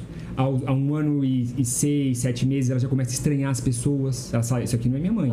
Já começa a fazer a lalação, que é papá, mamá, balbucia. Gente do Que foda. E por isso que o pediatra é tão importante né, nesse momento do desenvolvimento. Você, você não tem noção, você falando, contando as coisas pra gente, porque eu, eu sempre falei o tanto que você é inteligente, mas você falando as coisas pra gente, mostra todas as áreas da medicina em uma pessoa só, né? Ele fala tão- com tanta facilidade que parece que ele domina literalmente Sim. todas as Não, áreas. É isso. muito incrível. Lembrando que não monte um consultório neurológico. E não né? vire neurocirurgião. Não É, fui não vou virar neurocirurgião.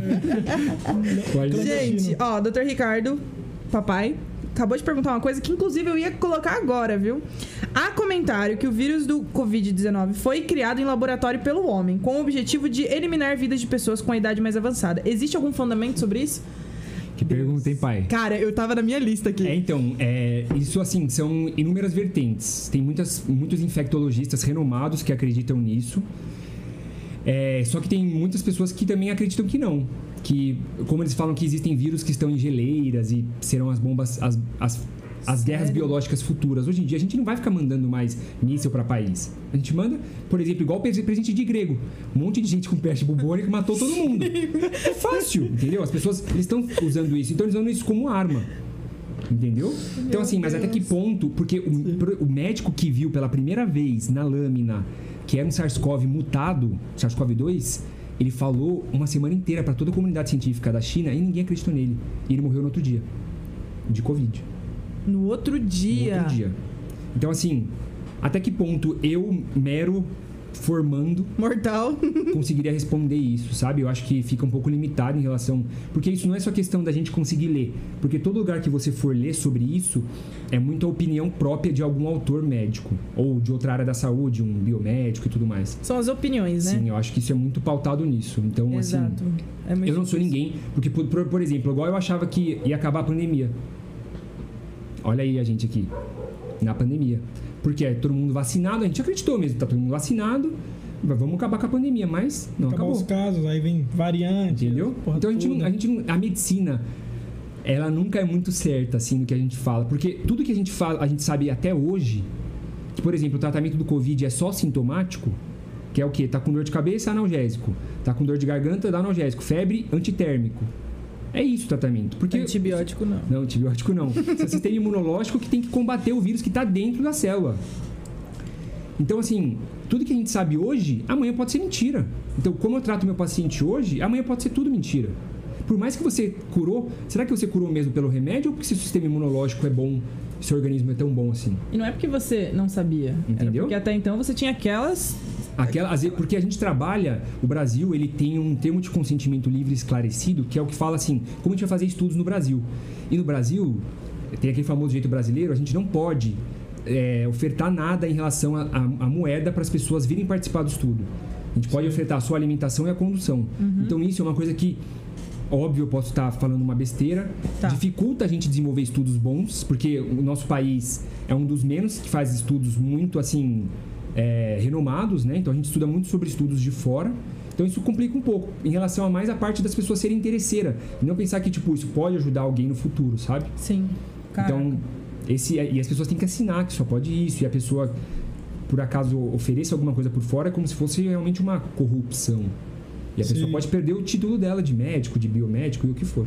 Caramba. Caraca, Meu, cara. eu tô besta. Eu tô, juro por Deus. Pra tirar todas essas minhas dúvidas sobre. Nossa, esse negócio do bebê acho que foi pra mim a melhor informação que eu já recebi na minha vida. É, É. bom que agora eu posso fazer. A criança não tá andando com mês, alguma coisa. Cara, um mês existe, um existe, ano, existe a possibilidade da gente sair da pandemia esse ano? Sim, com certeza. E foi uma, uma infectologista que é uma das chefes da USP que falou. E eu concordo muito com ela. A pandemia é quando é um termo epidemiológico que ela fala sobre quando a infecção ela pega continentes. Certo? A epidemia é quando a gente tem um surto, ou seja, explodiu a doença em uma região, comunidade. E o surto isolado é quando pegou uma creche, pegou um asilo. Entendi. Então, o surto em si, ele é o diminutivo de epidemia. E a endemia, que é diferente, epidemia, endemia e pandemia. A endemia é quando aquela doença, ela é sazonal daquele lugar. O que que é sazonal? Então é quando, é, em relação... Lembra que a gente sempre fala, ah, tá chegando tal tempo, agora é hora de gripe. Agora Ah, tá chegando, sim. é hora de qualquer tal coisa. Então, Sim. ao mudar das estações, o- a- o- ocorre o aumento da incidência, ou seja, dos casos novos de tal doença. Então a gente tem que pensar nisso. Então a gente está migrando para uma endemia. Entendi. Que, ou seja, o, o Omicron, ou essas novas variantes, se, se houver outras variantes né, do Omicron em si, elas são menos letais, mas elas são mais transmissíveis. Entendi. E a gente vai ter que aprender a conviver com isso. De um jeito que alguém consiga fazer uma barreira para fazer com que o vírus diminua a transmissão, só que ele é muito transmissível. Ou que todo mundo pegue e a gente consiga fazer um sistema imunológico bem forte. Ou que ocorra alguma medicação que faça com que o vírus pare, pare de se multiplicar, que eu acredito que possa existir. Sim. Se a gente conseguir- nós conseguimmos uma para influenza, que Será diminui o que a tempo gente de já. internação. Será que tá próximo disso acontecer? Entendeu? É. Eis a, eis a questão, né? Então, o Brasil é uma outra coisa. O Brasil, por ser um, é até chato de falar isso, né? Sim. Ser um dos maiores, um do país que mais teve casos de Covid, era pra gente estar com inúmeros estudos maravilhosos. Pra frente, né? Entendeu? Porque a gente tinha uma, uma, uma amostra, quando a gente fala amostra, uma quantidade de pessoas para fazer um estudo. Entendeu? Sim. Então, assim, Exato. é igual o negócio da vacinação da criança. A gente consegue comprovar que funciona? Não, por quê? Porque não tem criança para fazer estudo. Agora que Mas a gente sabe que funciona. É só isso. É, porque na verdade o que as pessoas sempre quando falam sobre vacinação, sobre tudo, as pessoas olham pra gente e falam assim: "Ah, tá bom. Mas ah lá, tomou aquilo que eu falei aquela hora. Tomou vacina, mas tá com covid. Não tava vacinado?" gente, E é isso que eu falei, você diminui a chance da pessoa morrer. Isso não é válido? explica em porcentagem É, então, para as é. pessoas entenderem, porque eu vou Gente, fazer um é- corte, é- é vou deixar coisa isso perfeito. É uma coisa absurda, assim, a porcentagem que, da- das pessoas. A gente viu o gráfico que pessoas que estavam vacinadas, elas tiveram 5% de internação. Enquanto as pessoas que não estavam vacinadas, 60%. cin- Era 57%, Olha. quase 60%. Fora em relação à mortalidade das pessoas que não estavam vacinadas. Exato. Porque assim, as pessoas que estão vacinadas, elas internam por quê, geralmente? Porque tem uma hipertensão descontrolada, um Exato. diabetes descontrolado, uma doença pulmonar descontrolada. Uhum. Que já foge um pouco do, do, do cuidado, mas você ter ela um pouco mais perto do médico, ela sai tranquila. Entendeu? A gente estabilizou o paciente, ela sai, ela não vai ficar internada lá vários tempos, entubada. Quantas pessoas vocês viram que foram entubadas por Omicron? Exato. Quantas pessoas morreram? É. com certeza no mundo, as pessoas devem estar falando, ah, nossa, deve ter alguém, óbvio que alguém morreu por Omicron. Mas assim, gente, É. E É muito- é parem. E parem de ficar dando muita moral pra mídia, porque a mídia é muito sensacionalista, ela A vai ficar mídia, sempre fazendo. medo? Gente, pra mim toda hora aparece, eu juro por Deus, eu gosto muito da CNN, porque ela me traz informações necessárias, óbvio, mas toda hora me aparece no meu Instagram, de no meu? Eu feed, o tempo inteiro assim, é, caso de ebola, vamos falar do ebola, vai, vai. caso de ebola é confirmado lá onde, na, na lá, sei lá, na, na, no Nordeste, vamos supor assim. Caso de não sei o que, confirmado, peste negra, confirmado aonde? Fala, meu Deus do céu. Aí todo mundo, você olha, você entra nos comentários, o pessoal tá tipo, se colocasse um áudio ali naquele momento, tá todo mundo gritando. Eles, tipo, fazem uma situação pra, pra atacar um terror, assim, que às vezes a gente tira a desinformação, né? Quem não tá informado vai ver. Você tá ali, você não tem informação de nada. Você olha pra uma coisa ruim, você vai botar aquilo na sua cabeça, certo? É que nem essa situação da menina, da criança que morreu. Meu, quanta gente não vai acabar de falar, não, não vou vacinar meu filho? É o que eu sempre É falo. muito triste. Você que está nos ouvindo agora, vocês devem ter um amigo com Covid. Sim. Agora, nesse momento. Se você não tiver, é porque você não tem amigo. Porque assim, sinceramente. Então, assim, tem, tá acontecendo. A gente sabe. E a gente sabe que as pessoas não estão indo pro hospital a, a não ser fazer teste. Exato. Entendeu? Eu, eu tava vindo pra cá e eu vi todas as pessoas ali no hospital, tudo, tava lotado o hospital daqui. É, tá dias assim. Então, tá lotado e todo mundo com máscara de pano. E aí as, as pessoas, às vezes, que vão pra uma outra causa, acabam contraindo Covid. Entendeu? E aí pode descompensar uma outra doença e tudo mais. Então, assim, é uma coisa que. Acho que tem que ter um pouco mais de acesso à informação que realmente é uma informação fidedigna, né? É Não ficar muito- colocando tantas informações para as pessoas ficarem perdidas. Ah, eu li em tal lugar, mas tá, qual a veracidade disso? Eles Exato. falaram até várias vezes assim: ah, é, quem pegou Covid, o pênis diminui, vocês viram? Não, É vi. sério? pegar, não. Por Deus. Imagina a pessoa que pegar cinco vezes Covid, Meu Deus. entendeu? É por isso que eu tô falando. E eles conseguiram comprovar que isso era real. Então, assim, tá, mas você vai ler o estudo, será que realmente é real? Por exemplo, tudo depende. Então, quando você analisa qualquer coisa que as pessoas publicam, tem que ver em relação à quantidade de pessoas que participou do estudo, Exato. quem escreveu estudos, se foi uma pessoa que tem uma, que tipo de formação, Exato. entendeu? Exato. Tudo isso é uma coisa que e por meio da, bio, da bioestatística, existem cálculos, um monte de cálculos. Você- gosta bastante de matemática, né? É. Depende Hoje eu da área da E a gente consegue ver, tipo, o Sim. intervalo de confiança. Então, é o quanto aquilo lá realmente é verdadeiro ou não. E matemática, até que a gente pode contar, é exata, né? Exato. A gente consegue... Não tem meio termo pro negócio. Ó, tem uma pergunta muito legal aqui. Quais são as sequelas que essa variante Omicron pode trazer pro para o organismo? Ó, então assim, todas as, as variantes, a Omicron a gente sabe pouco ainda, mas todas as, todo o Covid em si pode causar a síndrome pós-Covid. E aí o pessoal que tá aí pode falar, ah, depois que eu peguei Covid, o que eu mais ouço. Porque tem muita amiga mulher, então todo mundo manda mensagem, né? E elas falam assim, ah, tá caindo meu cabelo. Ah, eu já vi muito isso. Então, tem muita gente que fala assim, tá caindo meu cabelo. E assim, é, tá caindo meu cabelo, eu tô com uma tosse que não passa, eu já eu vim, tô com um teste negativo, ainda sinto um pouco de falta de ar para subir um- um- alguns lances de escada, Não recuperei o paladar? não, não recuperei o paladar ou o olfato. Tem gente que falou assim, tô com lapso de memória. Começo a falar as vi isso. coisas e, tipo, eu esqueço. Já teve O que, gente que, que, que eu tô falando? Então, assim, em relação à parte da aquisição de algumas cepas do vírus, ele consegue adentrar pelo nosso cérebro por meio da nossa. Olha, ele entra dentro da célula de defesa. Nossa. O que era para nos proteger carrega o vírus para dentro do sistema nervoso. Então, chama a- é, aonde a gente consegue sentir o cheiro, Sei. chama a placa, placa cribiforme, que é por onde ele passa. É como se fosse uma peneira para os nervos conseguirem entrar e chegar até o cérebro. E eles entram de boa.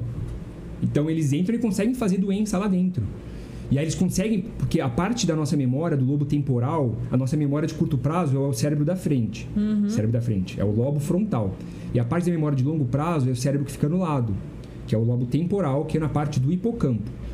E está muito perto da onde o vírus entra. Então, assim, a gente não sabe ainda comprovar se realmente essa síndrome pós-Covid é pós-Covid, porque é muitos sintomas de várias pessoas que tiveram Covid que são, estão coexistindo. Então, que todo mundo tá falando, ah, realmente tô perdendo cabelo, tô com tosse, não sei o quê. Por conta do Covid. Entendeu? Mas, assim, todo o processo inflamatório no nosso corpo, se houve lesão, ou seja, se destruiu, o corpo Sim. tende a fazer um negócio que a gente chama de fibrose. E o que que é essa fibrose? É como se passasse um cimento só para manter aquele lugar ocupado. Certo. Entendeu? Isso ocorre no infarto, isso ocorre no AVC, isso ocorre em qualquer lugar do nosso corpo. É como se fosse a casquinha do machucado da pele. E ele faz isso no cérebro. E a gente sabe, a gente sabe que o lapso de memória, a perda de cabelo, a tosse tem que ser investigada, tá? E a falta de ar também para ver se não está fazendo uma outra co-infecção, porque muitas pessoas que fizeram covid e, co- e complicaram tiveram uma infecção por fungo depois. Aspergillus é um fungo que é totalmente debilitante. Então assim, tem que investigar. E agora essa parte de queda de cabelo e lapso de memória, ela tende a melhorar. Entendi. Tá? O olfato ele tende a voltar, pode voltar não 100%? Pode, mas ele tende a voltar. E agora, se vocês não, provavelmente vocês não leram muito porque não tem, o Aham. micro não pega paladar e olfato. E as pessoas não pararam para pensar nisso. Não pega. Quais são os sintomas? Às vezes você fica, gri... é, você fica gripado. Eu, eu falando, que eu- me contradizendo, né? Aham. Você fica com, com resfriado. E aí, tipo assim, você não tá sentindo cheiro porque tá cheio de catarro no seu nariz. Você não Sim. vai sentir É. cheiro, o ar não lá. vai chegar lá. É. Entendeu? Tipo, a pessoa vai lá espirra o perfume, é óbvio, não vai conseguir chegar até o lugar que estão esses Dá nervos. aquela né? cafungara. Então, e Eu, tava tu- eu, eu zoado, eu indo pra escola, eu tossindo, só que eu achando que era coisa, mas cada tossida era aquele. É, aquela tossida de eite, sabe, de cigarro, que você sente aquela, até aquele estralo do catarro assim, na garganta. Eu falei, meu irmão, eu tinha que assoar meu nariz toda hora. E aquilo não era gripe, era um resfriado, Era um né? resfriado, agora você já sabe. Então, é, é bem, é bom deixar aqui bem salvo. Se você tá com secreção nasal, é só soro fisiológico. Você pode jogar em cada narina, isso três vezes, 40 vezes por dia. Você não vai desidratar o seu nariz, pode fazer. Tá com febre, usa antitérmicos, por exemplo, paracetamol e dipirona. Gente, dipirona de 500 é subdose, tá? Que é o que vocês compram no negócio. Tem que ser de um grama para cima. E outra coisa, é, não usem corticoide a rodo, que é a prednisona, prednisonona e dexametasona. Se você teve o início dos sintomas ontem e começou a usar hoje, o corticoide, gente, ele diminui a atividade do sistema imunológico dos policiais do corpo. Gente, vocês estão fazendo uma infecção, vocês não podem diminuir o sistema imunológico do corpo no começo da doença. Então, o melhor dia para você iniciar o, o- o corticoide é a partir do sexto, sétimo dia. Tá? Isso é muito importante, porque às vezes você faz com que a doença piore no começo. Então, é, pergunte antes de usar e, e, e, e se o médico te passou alguma coisa, olha pra cara dele e fala: o que, que é isso? Pra que que isso serve? Questiona. Você tá pagando, mesmo que seja no SUS, você tá pagando seus Questiona. impostos. Então pergunta: quem tá te servindo lá é ele e não você a ele. Exato. Nossa. É Profundo. importante isso. Profundo, cara. Pra- E não usem antibiótico pra tratar. É antibiótico com azitromicina que eu estou morrendo de ver pra tratar anti, antibiótico, para tratar Covid. Isso não funciona. Você vai acabar com o estoque. É. Nem hidroxicloroquina, cloroquina e qualquer Por outra. favor. E muito menos ainda a ivermectina, que vocês vão começar a fazer umas minhocas tão resistentes que vai ter uma sarna que vai pegar até, até dentro da pessoa, tá? Escabiose. Então não fiquem Meu usando Deus. pra vocês não criarem Gente. escabioses resistentes. Meu Deus. Pior de tudo é o pessoal que às vezes eu vejo comentar na internet. Putz, precisei comprar ivermectina, cheguei lá, tava com medo de ser julgado. Meu, então, É tão, eu fui pra é praia, eu tive bicho geográfico, É. e aí tinha alguns que, que é tratamentos. bicho geográfico? É um, é, um, é um protozoário que ele, na hora que você tá pisando na areia, ele entra pela sua pele e ele fica só no subcutâneo, abaixo da pele, ele vai andando, ele vai vivendo dos seus nutrientes. que aflição. Muitas pessoas já tiveram, só que só dá coceira. E- Em pessoas que têm imunossupressão, que é diminuição do sistema imunológico, ele pode cair nos órgãos, mas é raríssimo. E o tratamento é o quê?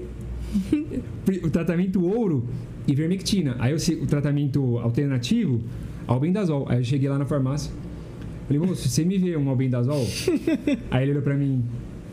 e Acabou. Aí eu falei, gente, eu tava Não. numa coceira. Parecia que eu tinha ido pra praia e, tipo, dormir com os borrachudos. Aí eu falei, você tem ivermectina? Falei, vai precisar de receita, né? Ele, amigo, encosta o seu carro aí que eu vou, des- vou descarregar no seu porta-malas um caminhão de ivermectina. Ninguém Eu- compra você mais. chega assim, né? Nossa, João Deus. Ou você chega assim, né? Então, uma ivermectina. Sabe como é, entendeu? Gente, não adianta vocês mentirem pros médicos. A gente consegue descobrir. É outro, outra questão, né? A gente sempre descobre. Aquele papinho que faz. Eles jogam assim, ó, o verde pra colher maduro. Então, Os exames mostram. Quando você mente, os exames mostram. doutor, eu tomei o remédio certinho. Aham, entendi. Captei. Claro que eu entendi. Temos uma pergunta? que mais? Ó, tem uma pergunta aqui que fizeram aqui. Lá atrás eu acabei passando e não respondi. É, uma, isso é sobre o SUS, tá? Eu achei isso interessante. É, um médico. Uma dúvida, né? Que ela pediu assim. Médico com. Ai, pelo amor de Deus, peraí. Doutor, me tira uma dúvida. Calma aí. Aonde um tá? médico com um paciente em estado grave, ou seja, emergência, ele pode entrar de vaga zero em qualquer hospital particular? Pode. Pode? Pode porque existe é, um. Em relação a essa parte. Porque o que, que acontece? Se você for lembrar, pessoas que pagam particular. Se ela tá aqui em Biúna. Aqui tem hospital particular em Biúna? Não. Não. E a pessoa tá a iminente à morte. Ela vai ser levada aonde? Pro SUS. Existe um negócio chamado de ANS, que é a Agência Nacional de Saúde. Essa Agência Nacional de Saúde, por meio da lei, eu posso errar, 9634, 9300 9300 9635, perdão, eles colocaram que existe um negócio chamado de saúde suplementar. Entre a saúde suplementar tem que ser um uma troca mútua. Então, as pessoas que utilizarem o SUS, que tem particular, vai ter que receber do particular é, uma, uma porcentagem em valor, Sim. que nunca aconteceu. Uhum. O SUS nunca recebeu isso, mas pela lei está escrito. E vice-versa. Então, eles, eles fazem um contrato mútuo. Entendi. Só que o que acontece, muitas das vezes o SUS não tem alguns tipos de exames que o particular tem. Por exemplo, em São Paulo tem muitos exames os quais o SUS não tem aqui no Brasil.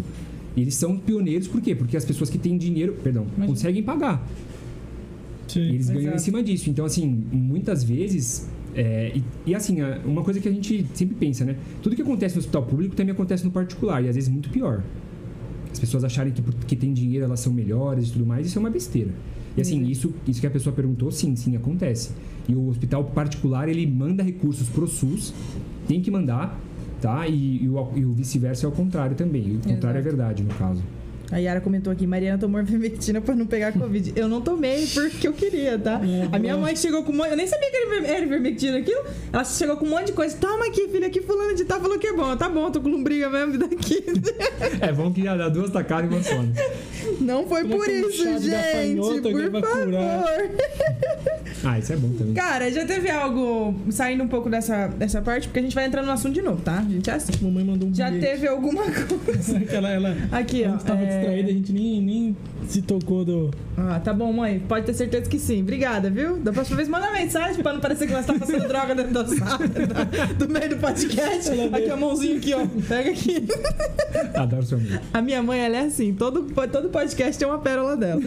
todo episódio. É, já aconteceu alguma coisa na sua rotina, dentro do hospital, que você fala, tipo, fora dessa coisa do Covid, assim? Tudo bem que tudo que a gente tá vivendo hoje é em função do Covid, mas algo, uma emergência, alguma coisa do tipo que te marcou, que te, sei lá, fez rir ou te deixou bem assustado? Você lembra de alguma coisa? Olha, assim, já me deixaram envergonhado várias. Sério? Sério. Conte. Tipo, não. Minha namorada deve estar assistindo.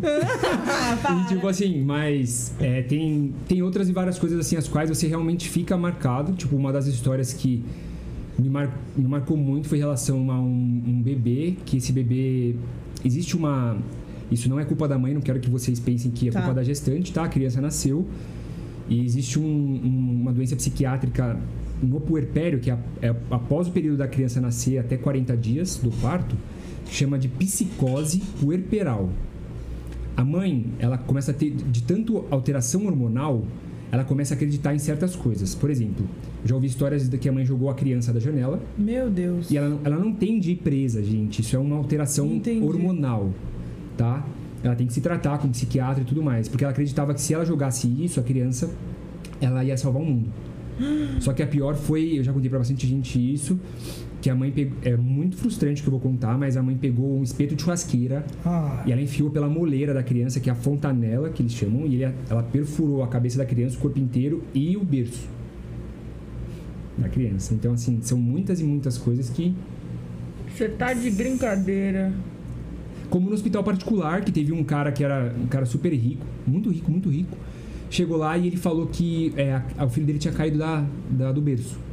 Tava com um hem- com hematoma subgaleal, que é o hematoma que vocês conhecem, galo, famoso Aham. galo. Famoso galo, que é um, é um traumatismo, né? Sim.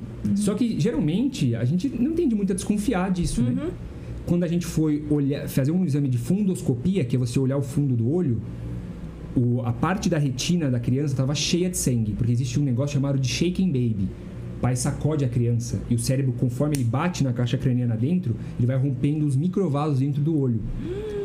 E aí ele estava fazendo maus tratos com a criança. Meu Deus! E é tipo, ele jamais, ele falou, aí, aí chama o conselho tutelar, Não alô pai, vem Alô, aqui. Alô, doutor Ricardo. não foi porque ele, ele foi brincar, é tipo uma Não. brincadeira ou não? Ele tava. Não, ele sacou, ele tava, tá, era maus tratos mesmo. mesmo. Sei, sei, ele maus tava- tratos mesmo. E você consegue, tem vários sinais indiretos. No raio-x, o pai segura tanta criança que forma calo no osso, nessas costelas, entre a sexta e a sétima, de sacudir a criança. E aí sacou essa situação, já correu fazer mais Aí, exames? já, pra- não, aí a gente já, já interna, já chama conselho tutelar.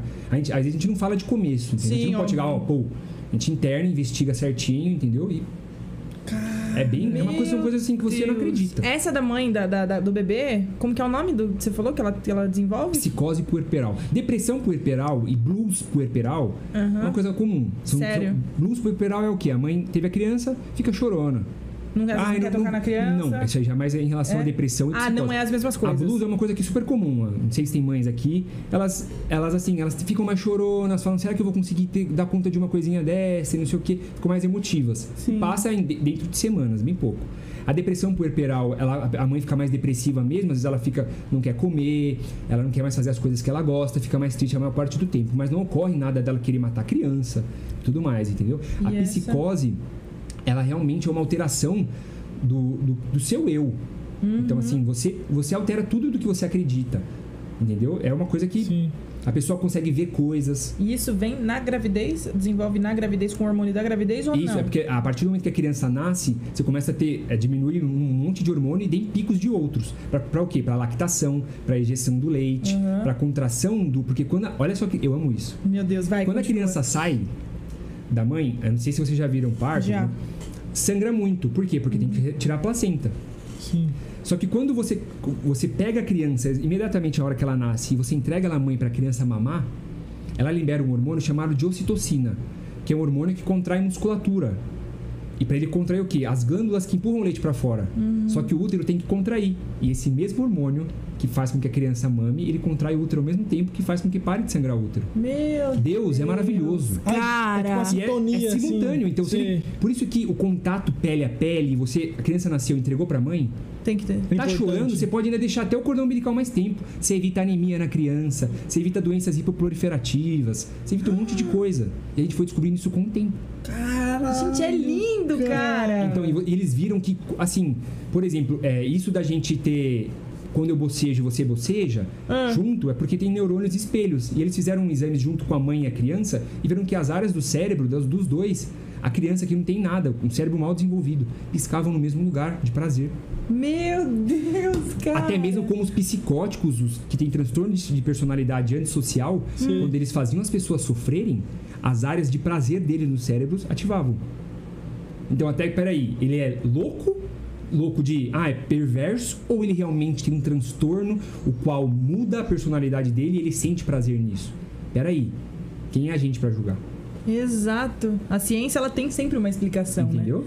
Nem onde- sempre, mas o que a gente É? tá tentando, entendeu? Cara, A Gente, gente consegue eu tô ser superficial, mas é uma chocada. coisa que, meu Deus do céu. Cara, eu tô muito, muito, muito chocada. é, então esse toque, essa, como pode dizer, esse toque da mãe e o filho é, é essencial, É né? pra- essencial. É essencial. É assim que tira já, Existem, já dá é, então, existe, olha só, existem é, contraindicações absolutas de amamentação. que são o quê? HIV, óbvio, que passa pelo leite, HTLV, que é um outro vírus que não importa, e a psicose puerperal. A mãe com psicose puerperal, ela não fica com a criança. E olha que a amamentação é crucial para o crescimento Exato. e desenvolvimento da criança. Sistema imunológico, tudo. Aham. Até então, que até seis meses de vida, ela fica com os anticorpos da mãe, que sai pelo leite. Entendeu? Por isso que tem que tomar tudo. Sim, tem que tomar o leite anterior, anterior que é o mais gorduroso, e o posterior, que ele é mais proteico com, com anticorpos. Né? E é muito louco que eu vi uma vez, não sei se é verdade, mas não sei se é real, tá? A gente vê na internet. É, quando a criança tá doente, o leite da mãe muda a textura. Sim, por quê? Porque ele, Nossa. ela- então, é essa a comunicação. Até então, para os homens que estão assistindo aqui, quando você está conversando com uma mulher e você toca demais a pele dela, ela libera ocitocina, que é o hormônio da relação interpessoal. Uhum. Que é a relação interpessoal mãe e filho, eu e você, como amizade, ou Sim. em interesse, você com interesse numa, numa mulher. E isso é real, é comprovado. Entendeu? Então, realmente, essa parte hormonal, a gente consegue comprovar muita coisa. Porque a gente conseguiu ver que as áreas do cérebro, simultaneamente, elas ligavam. Cara, eu tô besta. Gente, Bizarro, por favor. né? Alguém Negócio- traz logo o diploma desse cara, pelo amor Você de fala Deus. assim, meu Deus do céu, é uma coisa muito doida. É sabe? muito Como assim? louco. Meu, sobre um. Meu, celular acabou a bateria, tá, gente? Então se você estiver mandando, a gente vai olhando aqui. É, uma vez eu vi sobre soluço. O que é o soluço? Então, o soluço em si, é o que a gente fala, ele é a irritação do diafragma. O diafragma ele é o nosso músculo que ele é estriado esquelético, ou seja, a gente consegue parar de respirar, mas quando a gente desmaia, ele volta. Sozinho, entendeu? Que louco. Você não vai conseguir se matar igual a menininha do meu mato favorito, né? Que tem nariz. Não. Ele volta espontâneo. Porque a gente tem uma inervação que ela consegue sentir. Tá? E o soluço é a irritação desse diafragma. Então, quando você consegue comprimir a sua. Tem muita gente que, que fala assim, ah, eu fico com soluço às vezes muito, por muito, muito tempo e não posso tomar água de plantando bananeira que não passa. Eu sempre ensino isso para as pessoas, né? Porque quando, geralmente quando as pessoas bebem muito, tem que fazer muito soluço. Aham. Então, quando você traciona a língua, você consegue tracionar a musculatura o estômago, você puxa o diafragma para cima e ela Ah. tende a voltar. Então, pode ser uma irritação porque saiu do descompasso da inspiração e a expiração, Sim, ou chegou muito sangue de uma vez no coração e ele dilatou e teve reflexo pro diafragma. entendi. E essa de, tipo, dar susto, essas coisas? É, então, porque daí você tem uma resposta do, do- do nosso corpo chamada de resposta parasimpática, que é o quê? É, perdão, na resposta simpática, que é de luta ou fuga. A gente tem, ele é dividido em dois, dois negócios. Um para repouso e alimentação, que é o parasimpático, e luta ou fuga. Então, nosso coração bate mais rápido, a gente tende a suar, o, o parte do legal. pulmão ele abre para entrar mais ar, a nossa pupila fica dilatadona e todo o sangue do nosso corpo vai para os músculos. Que é para quê? Você vai bater ou vai correr? Eles escrevem assim na literatura. Você vai, é luta ou fuga. Você corre ou fica. Que louco! Como que a gente E aí, tipo, quando você dá o susto, você dispara esse sistema. Entendeu? E aí ele fecha a parte da urina. Entendeu? Pra você não fazer xixi na calça. Porque, tipo, às vezes, e aí, às vezes, quando passa todo o susto, a pessoa tá toda. fez xixi, porque é um balanço. Então, tem, tem que sempre tentar uma balança. O simpático com o parasimpático, que é digestão e repouso. Entendi. É porque um ere- deixa o pênis ereto, o outro faz ejacular. Um faz a, estimulação da mulher, o outro faz. Entendeu? Eles sempre agem em conjunto. Eles agem sobre todos os órgãos do corpo. Então é uma coisa que tem que ser sempre balanceada. Então quando você levou um susto, você pesou tudo pro simpático.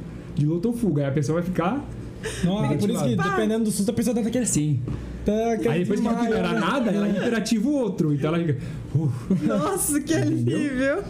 Gente, se tiverem alguma pergunta, pode mandar nos comentários que ele vai respondendo aqui, viu, gente? Nós vamos passando pra ele. Mas eu tô adorando esse papo, tô amando de coração.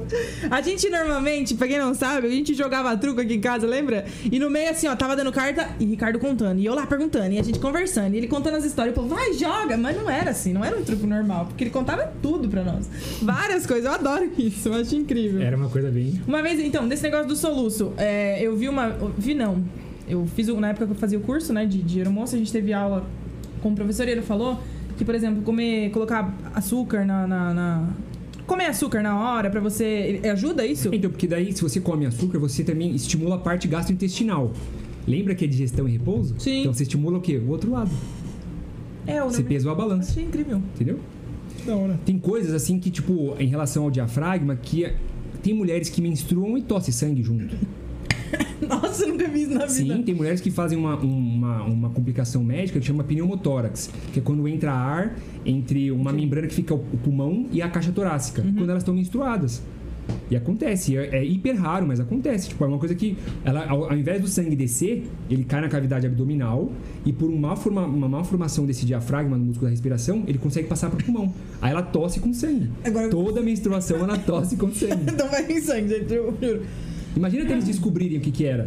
Que ela tinha câncer, que ela tinha uma doença A pobre da fúngica. mulher se ferrou. Entendeu? É muito doido isso, cara. Mano, Caraca, gente, eu tô chocada. São Mateus, ele tá besta. eu tô tentando. É uma descoberta do Agora- caralho, cara. Não, caramba, tipo. Eu também sou muito assim, eu fico, nossa, que legal. Eu preciso, eu preciso guardar isso pra sempre. Algum momento eu vou usar isso na minha vida. Eu sempre fico assim. Você é igual, tipo, quem já assistiu Grey's Anatomy? Você já assistiu Grey's Aham. Anatomy? Aquelas cenas que o pessoal fala. Não tem uma, uma cena em Grey's Anatomy é, que ela, eles, tipo, eles ganham. Estão logo no internato ali no começo, né? Porque o internato deles é depois da É, é faculdade. um pouco diferente. É. É. E tem uma cena que entra um trauma, um cara com um machado na cabeça vivo. Aí, tipo, elas ficam brigando entre eles lá, os internos brigando quem que vai pegar. Aí teve uma outra também em que eles estão, tipo, é, pegando um paciente e tudo mais e descobrem o tumor. Aí elas, tipo, eles gritam, tumor! Tipo, muito empolgado. Mas não é, pela, não é Não, pelo sim, paciente. é porque agora a gente vai poder fazer alguma coisa, ajudar e tudo Exato. mais. Sim, sim. É muito foda isso. E já, já, já pode contar. Várias vezes que eu tipo, tava atendendo, eu tenho uma amiga Uhum. que é do meu módulo, né? A gente tá assim atendendo, vendo a imagem no computador, aí ela passa assim atrás, vixe. Aí a gente fica assim pro paciente. Tipo, você já ia falar uma coisa, calma, vamos com calma, né? Explicar devagar. E, tipo, não foram uma, foram várias vezes. Aí você fala, hum. E, tipo, e ela não faz por mal. A gente sai, ela fala, vixe, e sai andando, tipo. E a maioria que ela fez foi na pediatria. Nossa! Então pensa. Aí a mãe que, que olha o computador, que isso, que isso, que isso? Aí, calma, vamos com calma. Vixe. E é um bicho assim que você fica, vixe, sabe o que você fala? Nossa, como que eu vou explicar pra essa mãe isso agora? Meu Deus, que louco. E faz sem querer, né? Tipo, Você já, já pegou algum caso, tipo, meio extraordinário que você falou, caraca, eu achei que era de filme, uma situação assim? É a hérnia de Bosch-Dalek. É quando a criança, ao invés de ela manter o intestino na barriga, ele sobe pro tórax. É uma má formação do diafragma, é raríssimo também. É coi- eu, eu tinha visto, acho que na- uma- bem um pouco antes, aí depois a gente conseguiu ver um. Eu não, eu não consegui dar seguimento com o paciente, mas assim, tipo, ele provavelmente não, não deve ter dado bons frutos, porque Ah, é? uma, uma, uma doença bem debilitante, né? Mas assim, é uma coisa que Sim. Pra você, se a gente tá aqui, todo mundo ouvindo e se olhando e falando e tendo uma interação, a gente realmente é perfeito pra Deus. É uma coisa Exato. que tem tanta coisa pra dar errado e a gente tá aqui. Exato. Então é, acho que a gratidão é uma coisa que é, Cara, é muito incrível. E, vai, fala. Eu vi um. Eu, eu lembro uma vez, né, você ficava contando, ele já contou umas três vezes na época que a gente jogava truco de uma doença que era muito rara, só que era, era muito, tipo, da hora. Eu não lembro qual doença que era. Síndrome de Munchausen. Eu acho que era essa, eu acho que era essa. É, ah, qual- A síndrome de Munchausen tem, tem alguns tipos, mas a por procuração, que é isso que aconteceu, é quando você, você causa uma doença em si próprio é essa mesmo. ou a mãe causa na criança. Tem uma série chamada The Act que conta Esse, muito sim, isso. que é daquele Isso. caso da menina, Eu não né? assisti ainda, mas, é, mas é essa série. Inspirada numa uma história real, né? Sim. Eu não assisti, mas eu Era assisti vários Então, documentários esse sobre caso isso. foi um paciente que ele tinha passado por inúmeros serviços e ele tava com. É, falando que tava passando, é, tossindo sangue, chegou tossindo sangue, tossindo sangue, tossindo sangue. Só que a gente fez vários exames, a gente viu que ele não tinha nada e a gente conseguiu ver no sistema que ele tinha passado por vários hospitais, ele tava com várias marcas de acesso nos braços. Aí uma professora minha falou pra mim, vai lá, despe ele e vamos ver o que, que acontece, né? Como se você acha alguma coisa, algum sinal clínico que possa nos, nos orientar. E quando a gente foi ver, ele tava com o dedão do pé esquerdo, tava bem, bem grande.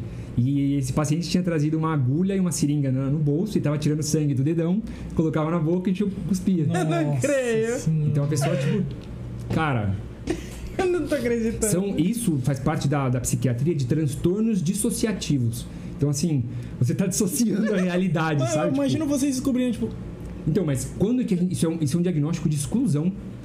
É muito raro. É, tipo né? assim, você fala, eu nunca mais vou ver na minha vida.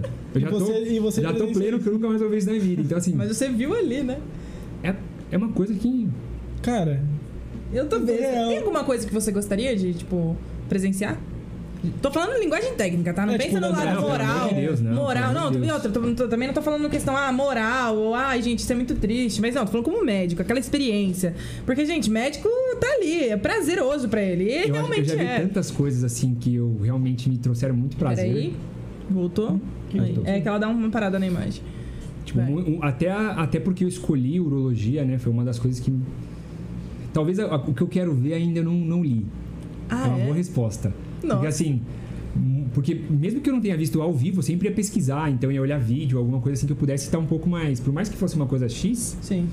então, assim, eu, eu gosto. É que eu gosto muito de tudo. Eu gosto de emergência, eu gosto Uhum. muito de ginecologia, eu gosto muito de quase tudo, assim, eu gosto bastante. Você gosta da medicina. É. E aí a Tem gente, tem- fica. Tiver uma coisa bem. Sim. Tem uma pergunta ali, ó.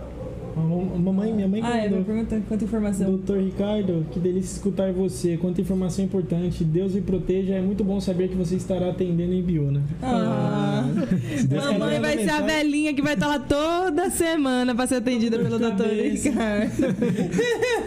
e tinha, viu? Eu não sei se ainda tem, mas juro, na época eu trabalhava toda, todo dia, era 4 horas da tarde. Juro por Deus, tá? Quem.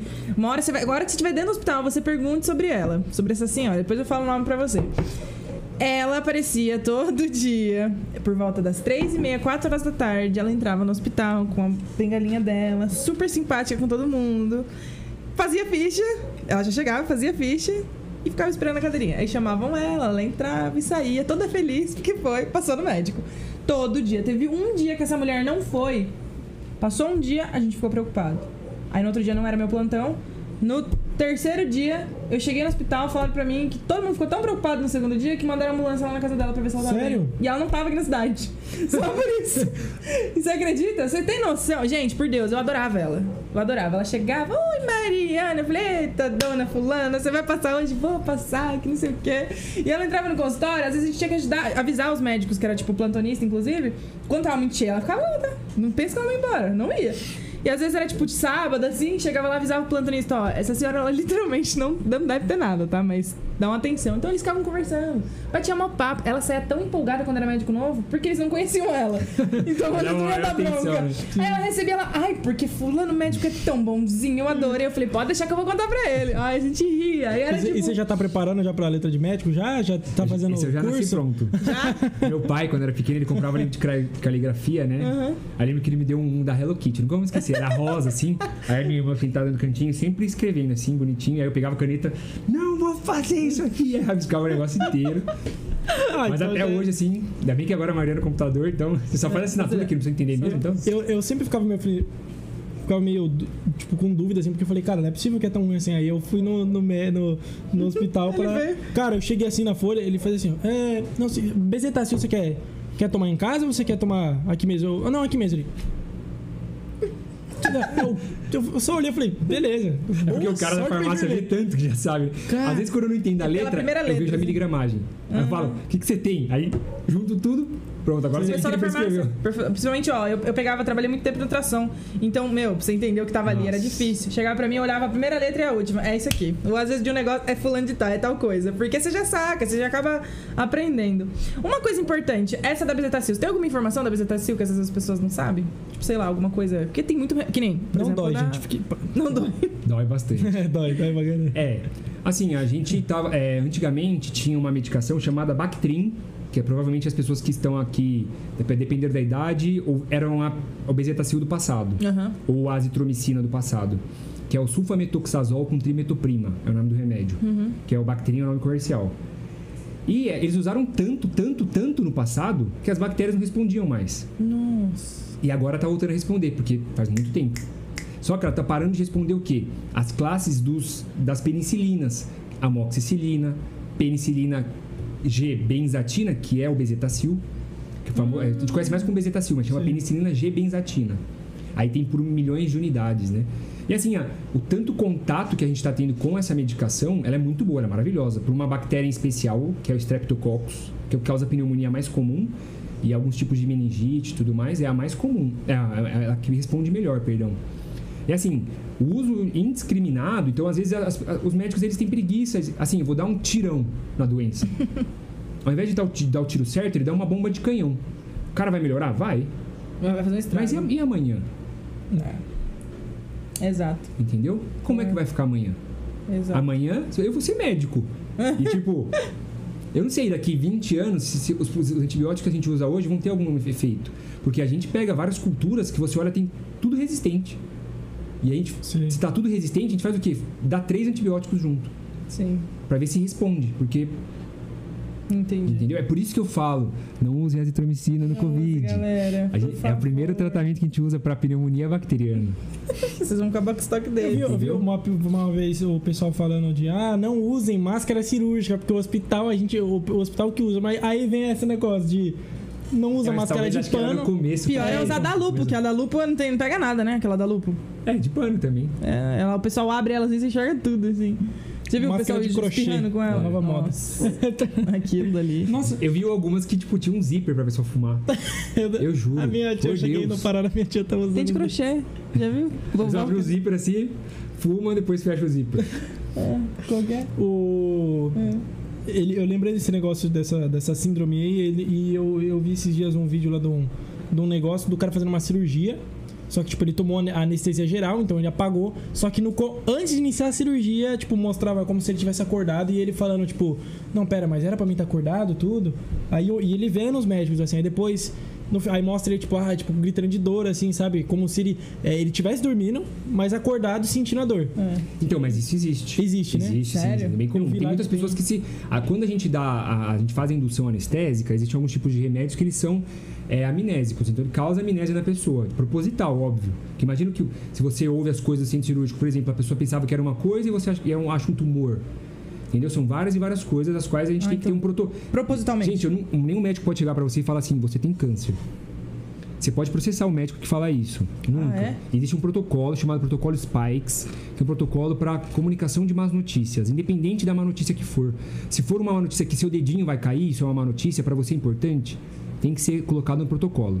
Não é de qualquer jeito que a gente fala uma doença, porque não é, não é o médico que está tendo a doença, não é o familiar dele. Entendi. Então ele sempre tem que ter muita cautela para falar com o próximo, tá? Que incrível, eu não sabia disso. É, chama protocolo Spikes. É um jeito que você consegue. Você tem que preparar o ambiente, perguntar para o paciente o que, que ele sabe sobre o que ele tem, sobre os tratamentos possíveis, sobre, sobre o que ele, se ele quer saber sobre o diagnóstico e o prognóstico, o que vai acontecer daqui para frente. Não é assim. É um ambiente calmo, não é no meio do corredor. Entendeu? Não é joguei, tchau. Não. Isso é responsabilidade médica. Isso vocês podem exigir. E daí pode deixar a pessoa. Você pode fazer com que o médico perca o CRM dele. Caralho, cara. Gente, tô chocada. Para Não perder o fala- CRM é muito fácil, gente. É, o pior é que eu já presenciei isso. Entendeu? Então, assim, vocês têm que, têm, têm que saber os seus direitos. Porque eu também Exato. sou ser humano, eu também vou precisar de um médico um dia. É. Então, assim, não é porque eu sou médico que eu posso me autoprescrever qualquer coisa. Exato. Uhum. Uhum. Então a gente Essa tem eu não que sabia ter... também, mas Tem uma informação. ali? Cassandra, pelo que eu tô vendo aqui. Porque eu não Tá enxergo falando com o nada, pessoal. gente. Verdade, É? tipo, ela tá conversando no Eles chat. estão conversando? né? Ah, a galerinha tá conversando. Que você é muito especial. Ai, gente, que Juliana papo Costa- foda. Tô amando de coração mesmo. Bom, eu estou sem bateria, minha pauta eu não consigo lembrar dela, tá? Tô falando aqui de acordo com o que tá aí. vindo da minha cabeça, porque a gente é assim, improvisa. Tem alguma coisa que você queira passar de alguma informação? Você acha interessante? A gente abre espaço. Aqui é um Não, bate-papo que- tranquilão. Acho que assim, que se alguém tiver alguma dúvida eu puder ajudar, eu não posso fazer consulta, gente, mas Não eu posso pode. ajudar em alguma coisa, alguma orientação. Vocês podem é, buscar nas redes sociais, pedir pra eles, eles passam também sem nenhum problema. Uhum. E saber que, tipo, você não é, uma, não é um, um peso pro médico. O médico tem que ser um peso na sua vida com uma caneta que possa mudar o que, que vai ser dali em diante. Então, assim, acho que essa é a maior lição que eu quero deixar aqui, porque todo mundo que está vendo é, é- é- esse podcast aqui, a, a gente tem família e a gente tem que zelar pela nossa família. E não é vergonha você não saber alguma coisa, você, você tem que sempre perguntar Exato. tá? Porque se pelo pouco que eu sei, porque quanto mais a gente sabe, menos a gente sabe. E quanto mais você sabe, mais você se torna uma pessoa é, humilde na, no- na questão de querer passar os seus conhecimentos. Porque por que, que eu vou ter inveja disso? Se, eu- se você puder fazer, passar por qualquer coisa que eu, te- que eu falei pra vocês hoje em dia, hoje, que vocês acharam legal, se você quer passar pra alguém, isso pode servir pra alguém de alguma coisa. Entendeu? Isso eu acho Então, incrível. Assim, é, é uma coisa que. E agradecer a presença de, pelo convite aqui, né? Agradecer minha presença. A minha presença, viu? eu falei é, é errado. seu podcast, pode ficar tudo Muito pra obrigado, você. agora, é- agora, Agora é é meu, com muito ele, obrigado. galera. Estamos com. A próxima vai ser a Mas sua. se você quiser fazer um podcast aqui com a gente, pode vir. Muito obrigado. Faça um podcast médico. feliz. A gente só muda o logo e Usa o estúdio, é, a gente áudio, adora. vídeo. Mas sério, gente, muito obrigada de coração pela presença de todo mundo, tá? Ricardo, deixa uma dica pra quem quer seguir na carreira de medicina. Eu vou falar Diga uma frase que eu falo pra conselho. todo mundo. Fala. E é, marcou a minha vida. eu vou falar bem rápido. Eu fui para São Paulo, fiz cursinho lá, eu não tinha quase nenhum amigo. E foi o que eu falei para vocês no começo. Eu voltei para Ibiúna, tava dos meus pais, do meu berço de família, que eu, onde eu sou muito amado. Fui para um cursinho em São Roque, que é, pô, São Roque vai aprovar em tantas faculdades como eu passei. Todo mundo me amava, eu tinha um monte de amigos. E eu fui conversar com o meu primo antes de entrar no cursinho. Eu falei assim, e ele fez Santa Casa, ele é um psiquiatra renomado. Hoje em dia ele atua no, na USP, no Albert Einstein, ele é incrível. Filho de um tio meu que também é psiquiatra. Ele falou para mim: o sucesso para você passar em qualquer área, independente da medicina, pode ser no ITA, SpaceX, qualquer coisa que for, ame e seja amado. Porque quando você amar e, ser ama e for amado, você vai conseguir fazer tudo com amor. E quando você faz tudo com amor, as coisas elas entram, mas elas ficam. Então, tudo que eu pedi aconteceu depois disso que eu entendi o significado real da palavra. Que estar com pessoas que você ama e você se sentir amado é cura qualquer coisa, trata qualquer coisa, te faz conquistar qualquer sonho que você tiver. Então, isso é o, maior conselho que eu posso dar para qualquer pessoa na vida, assim. Sim. Foi um conselho que mudou a minha, eu não sei se pode mudar de alguém, mas mudou a minha. Incrível. É isso. Lindo, Adorei, que lindo, que lindo, que lindo. Que lindo. Ricardinho entrega tudo novamente. Olha o que o pessoal tá falando ali. Gente, juro. Sucesso, eu tô falando.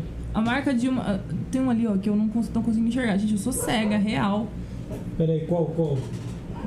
Ricardo. Ah, essa Alves. É. Alves Santos, será que é minha irmã? Eu acho que é a minha irmã. Será? É que a minha irmã tá morando no Canadá e ela é a Alessandra Santana. Se for. Ah, ela, eu acho que é ela. Ela tá falando do Canadá ali. Se for ah. ela, um beijão pra vocês aí. Pra todo mundo que tá assistindo, Direto pra minha namorada, pros meus sogros, pros meus pais. É. Que chique. Então, em relação a isso, eu, eu, tinha falado no começo da live sobre a vacinação em crianças. Eu sou totalmente adepto, tá? Uhum. A gente não. É, de, a, a, até então, de crianças de 5 a 11 anos, a gente só não consegue é, comprovar isso ainda que é benéfico porque não temos amostra suficiente, ou seja, a gente não tem crianças suficientes para a gente conseguir fazer um estudo que consiga comprovar, comprovar que a vacinação é, é benéfica para a criança. Sim. Mas como eu disse, a gente, no nosso primeiro ano de vida a gente toma um monte de vacinas, um monte. Rotavírus, que pode matar a criança de diarreia, é, a pneumo 10 pode matar de pneumonia, contra meningite. E vocês sabem, quando tem meningite, todo mundo está em volta tem que se vacinar também, ou tomar um, um remédio para não contrair, uhum. que é uma uhum. doença super transmissível. Uhum. Então, assim, eu, eu, eu sou a favor é, de sim da vacinação em crianças. Só levar, aqui no Brasil é só levar o CPF no posto de saúde que você consegue vacinar se ela tiver de 5 a 11 anos.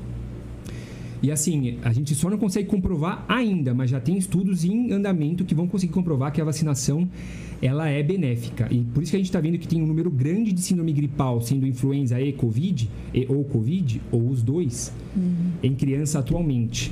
Porque elas não estão se vacinando. Então, é, eu, eu só eu, dou, eu, eu não afirmo nada, eu dou orientações e eu oriento que vacinem as crianças. Tá respondido. Gente, incrível, tá? Ó, o episódio vai ficar disponível aqui para quem quiser assistir depois. Para quem perdeu, que jogou agora no finalzinho, ele vai ficar disponível daqui a pouquinho já vai estar. Tá e vocês acompanham. Quem não segue a gente, quem não acompanha a gente aqui pelo se YouTube, inscreva, se inscreva, compartilha, manda pros amigos, porque hoje o papo foi incrível.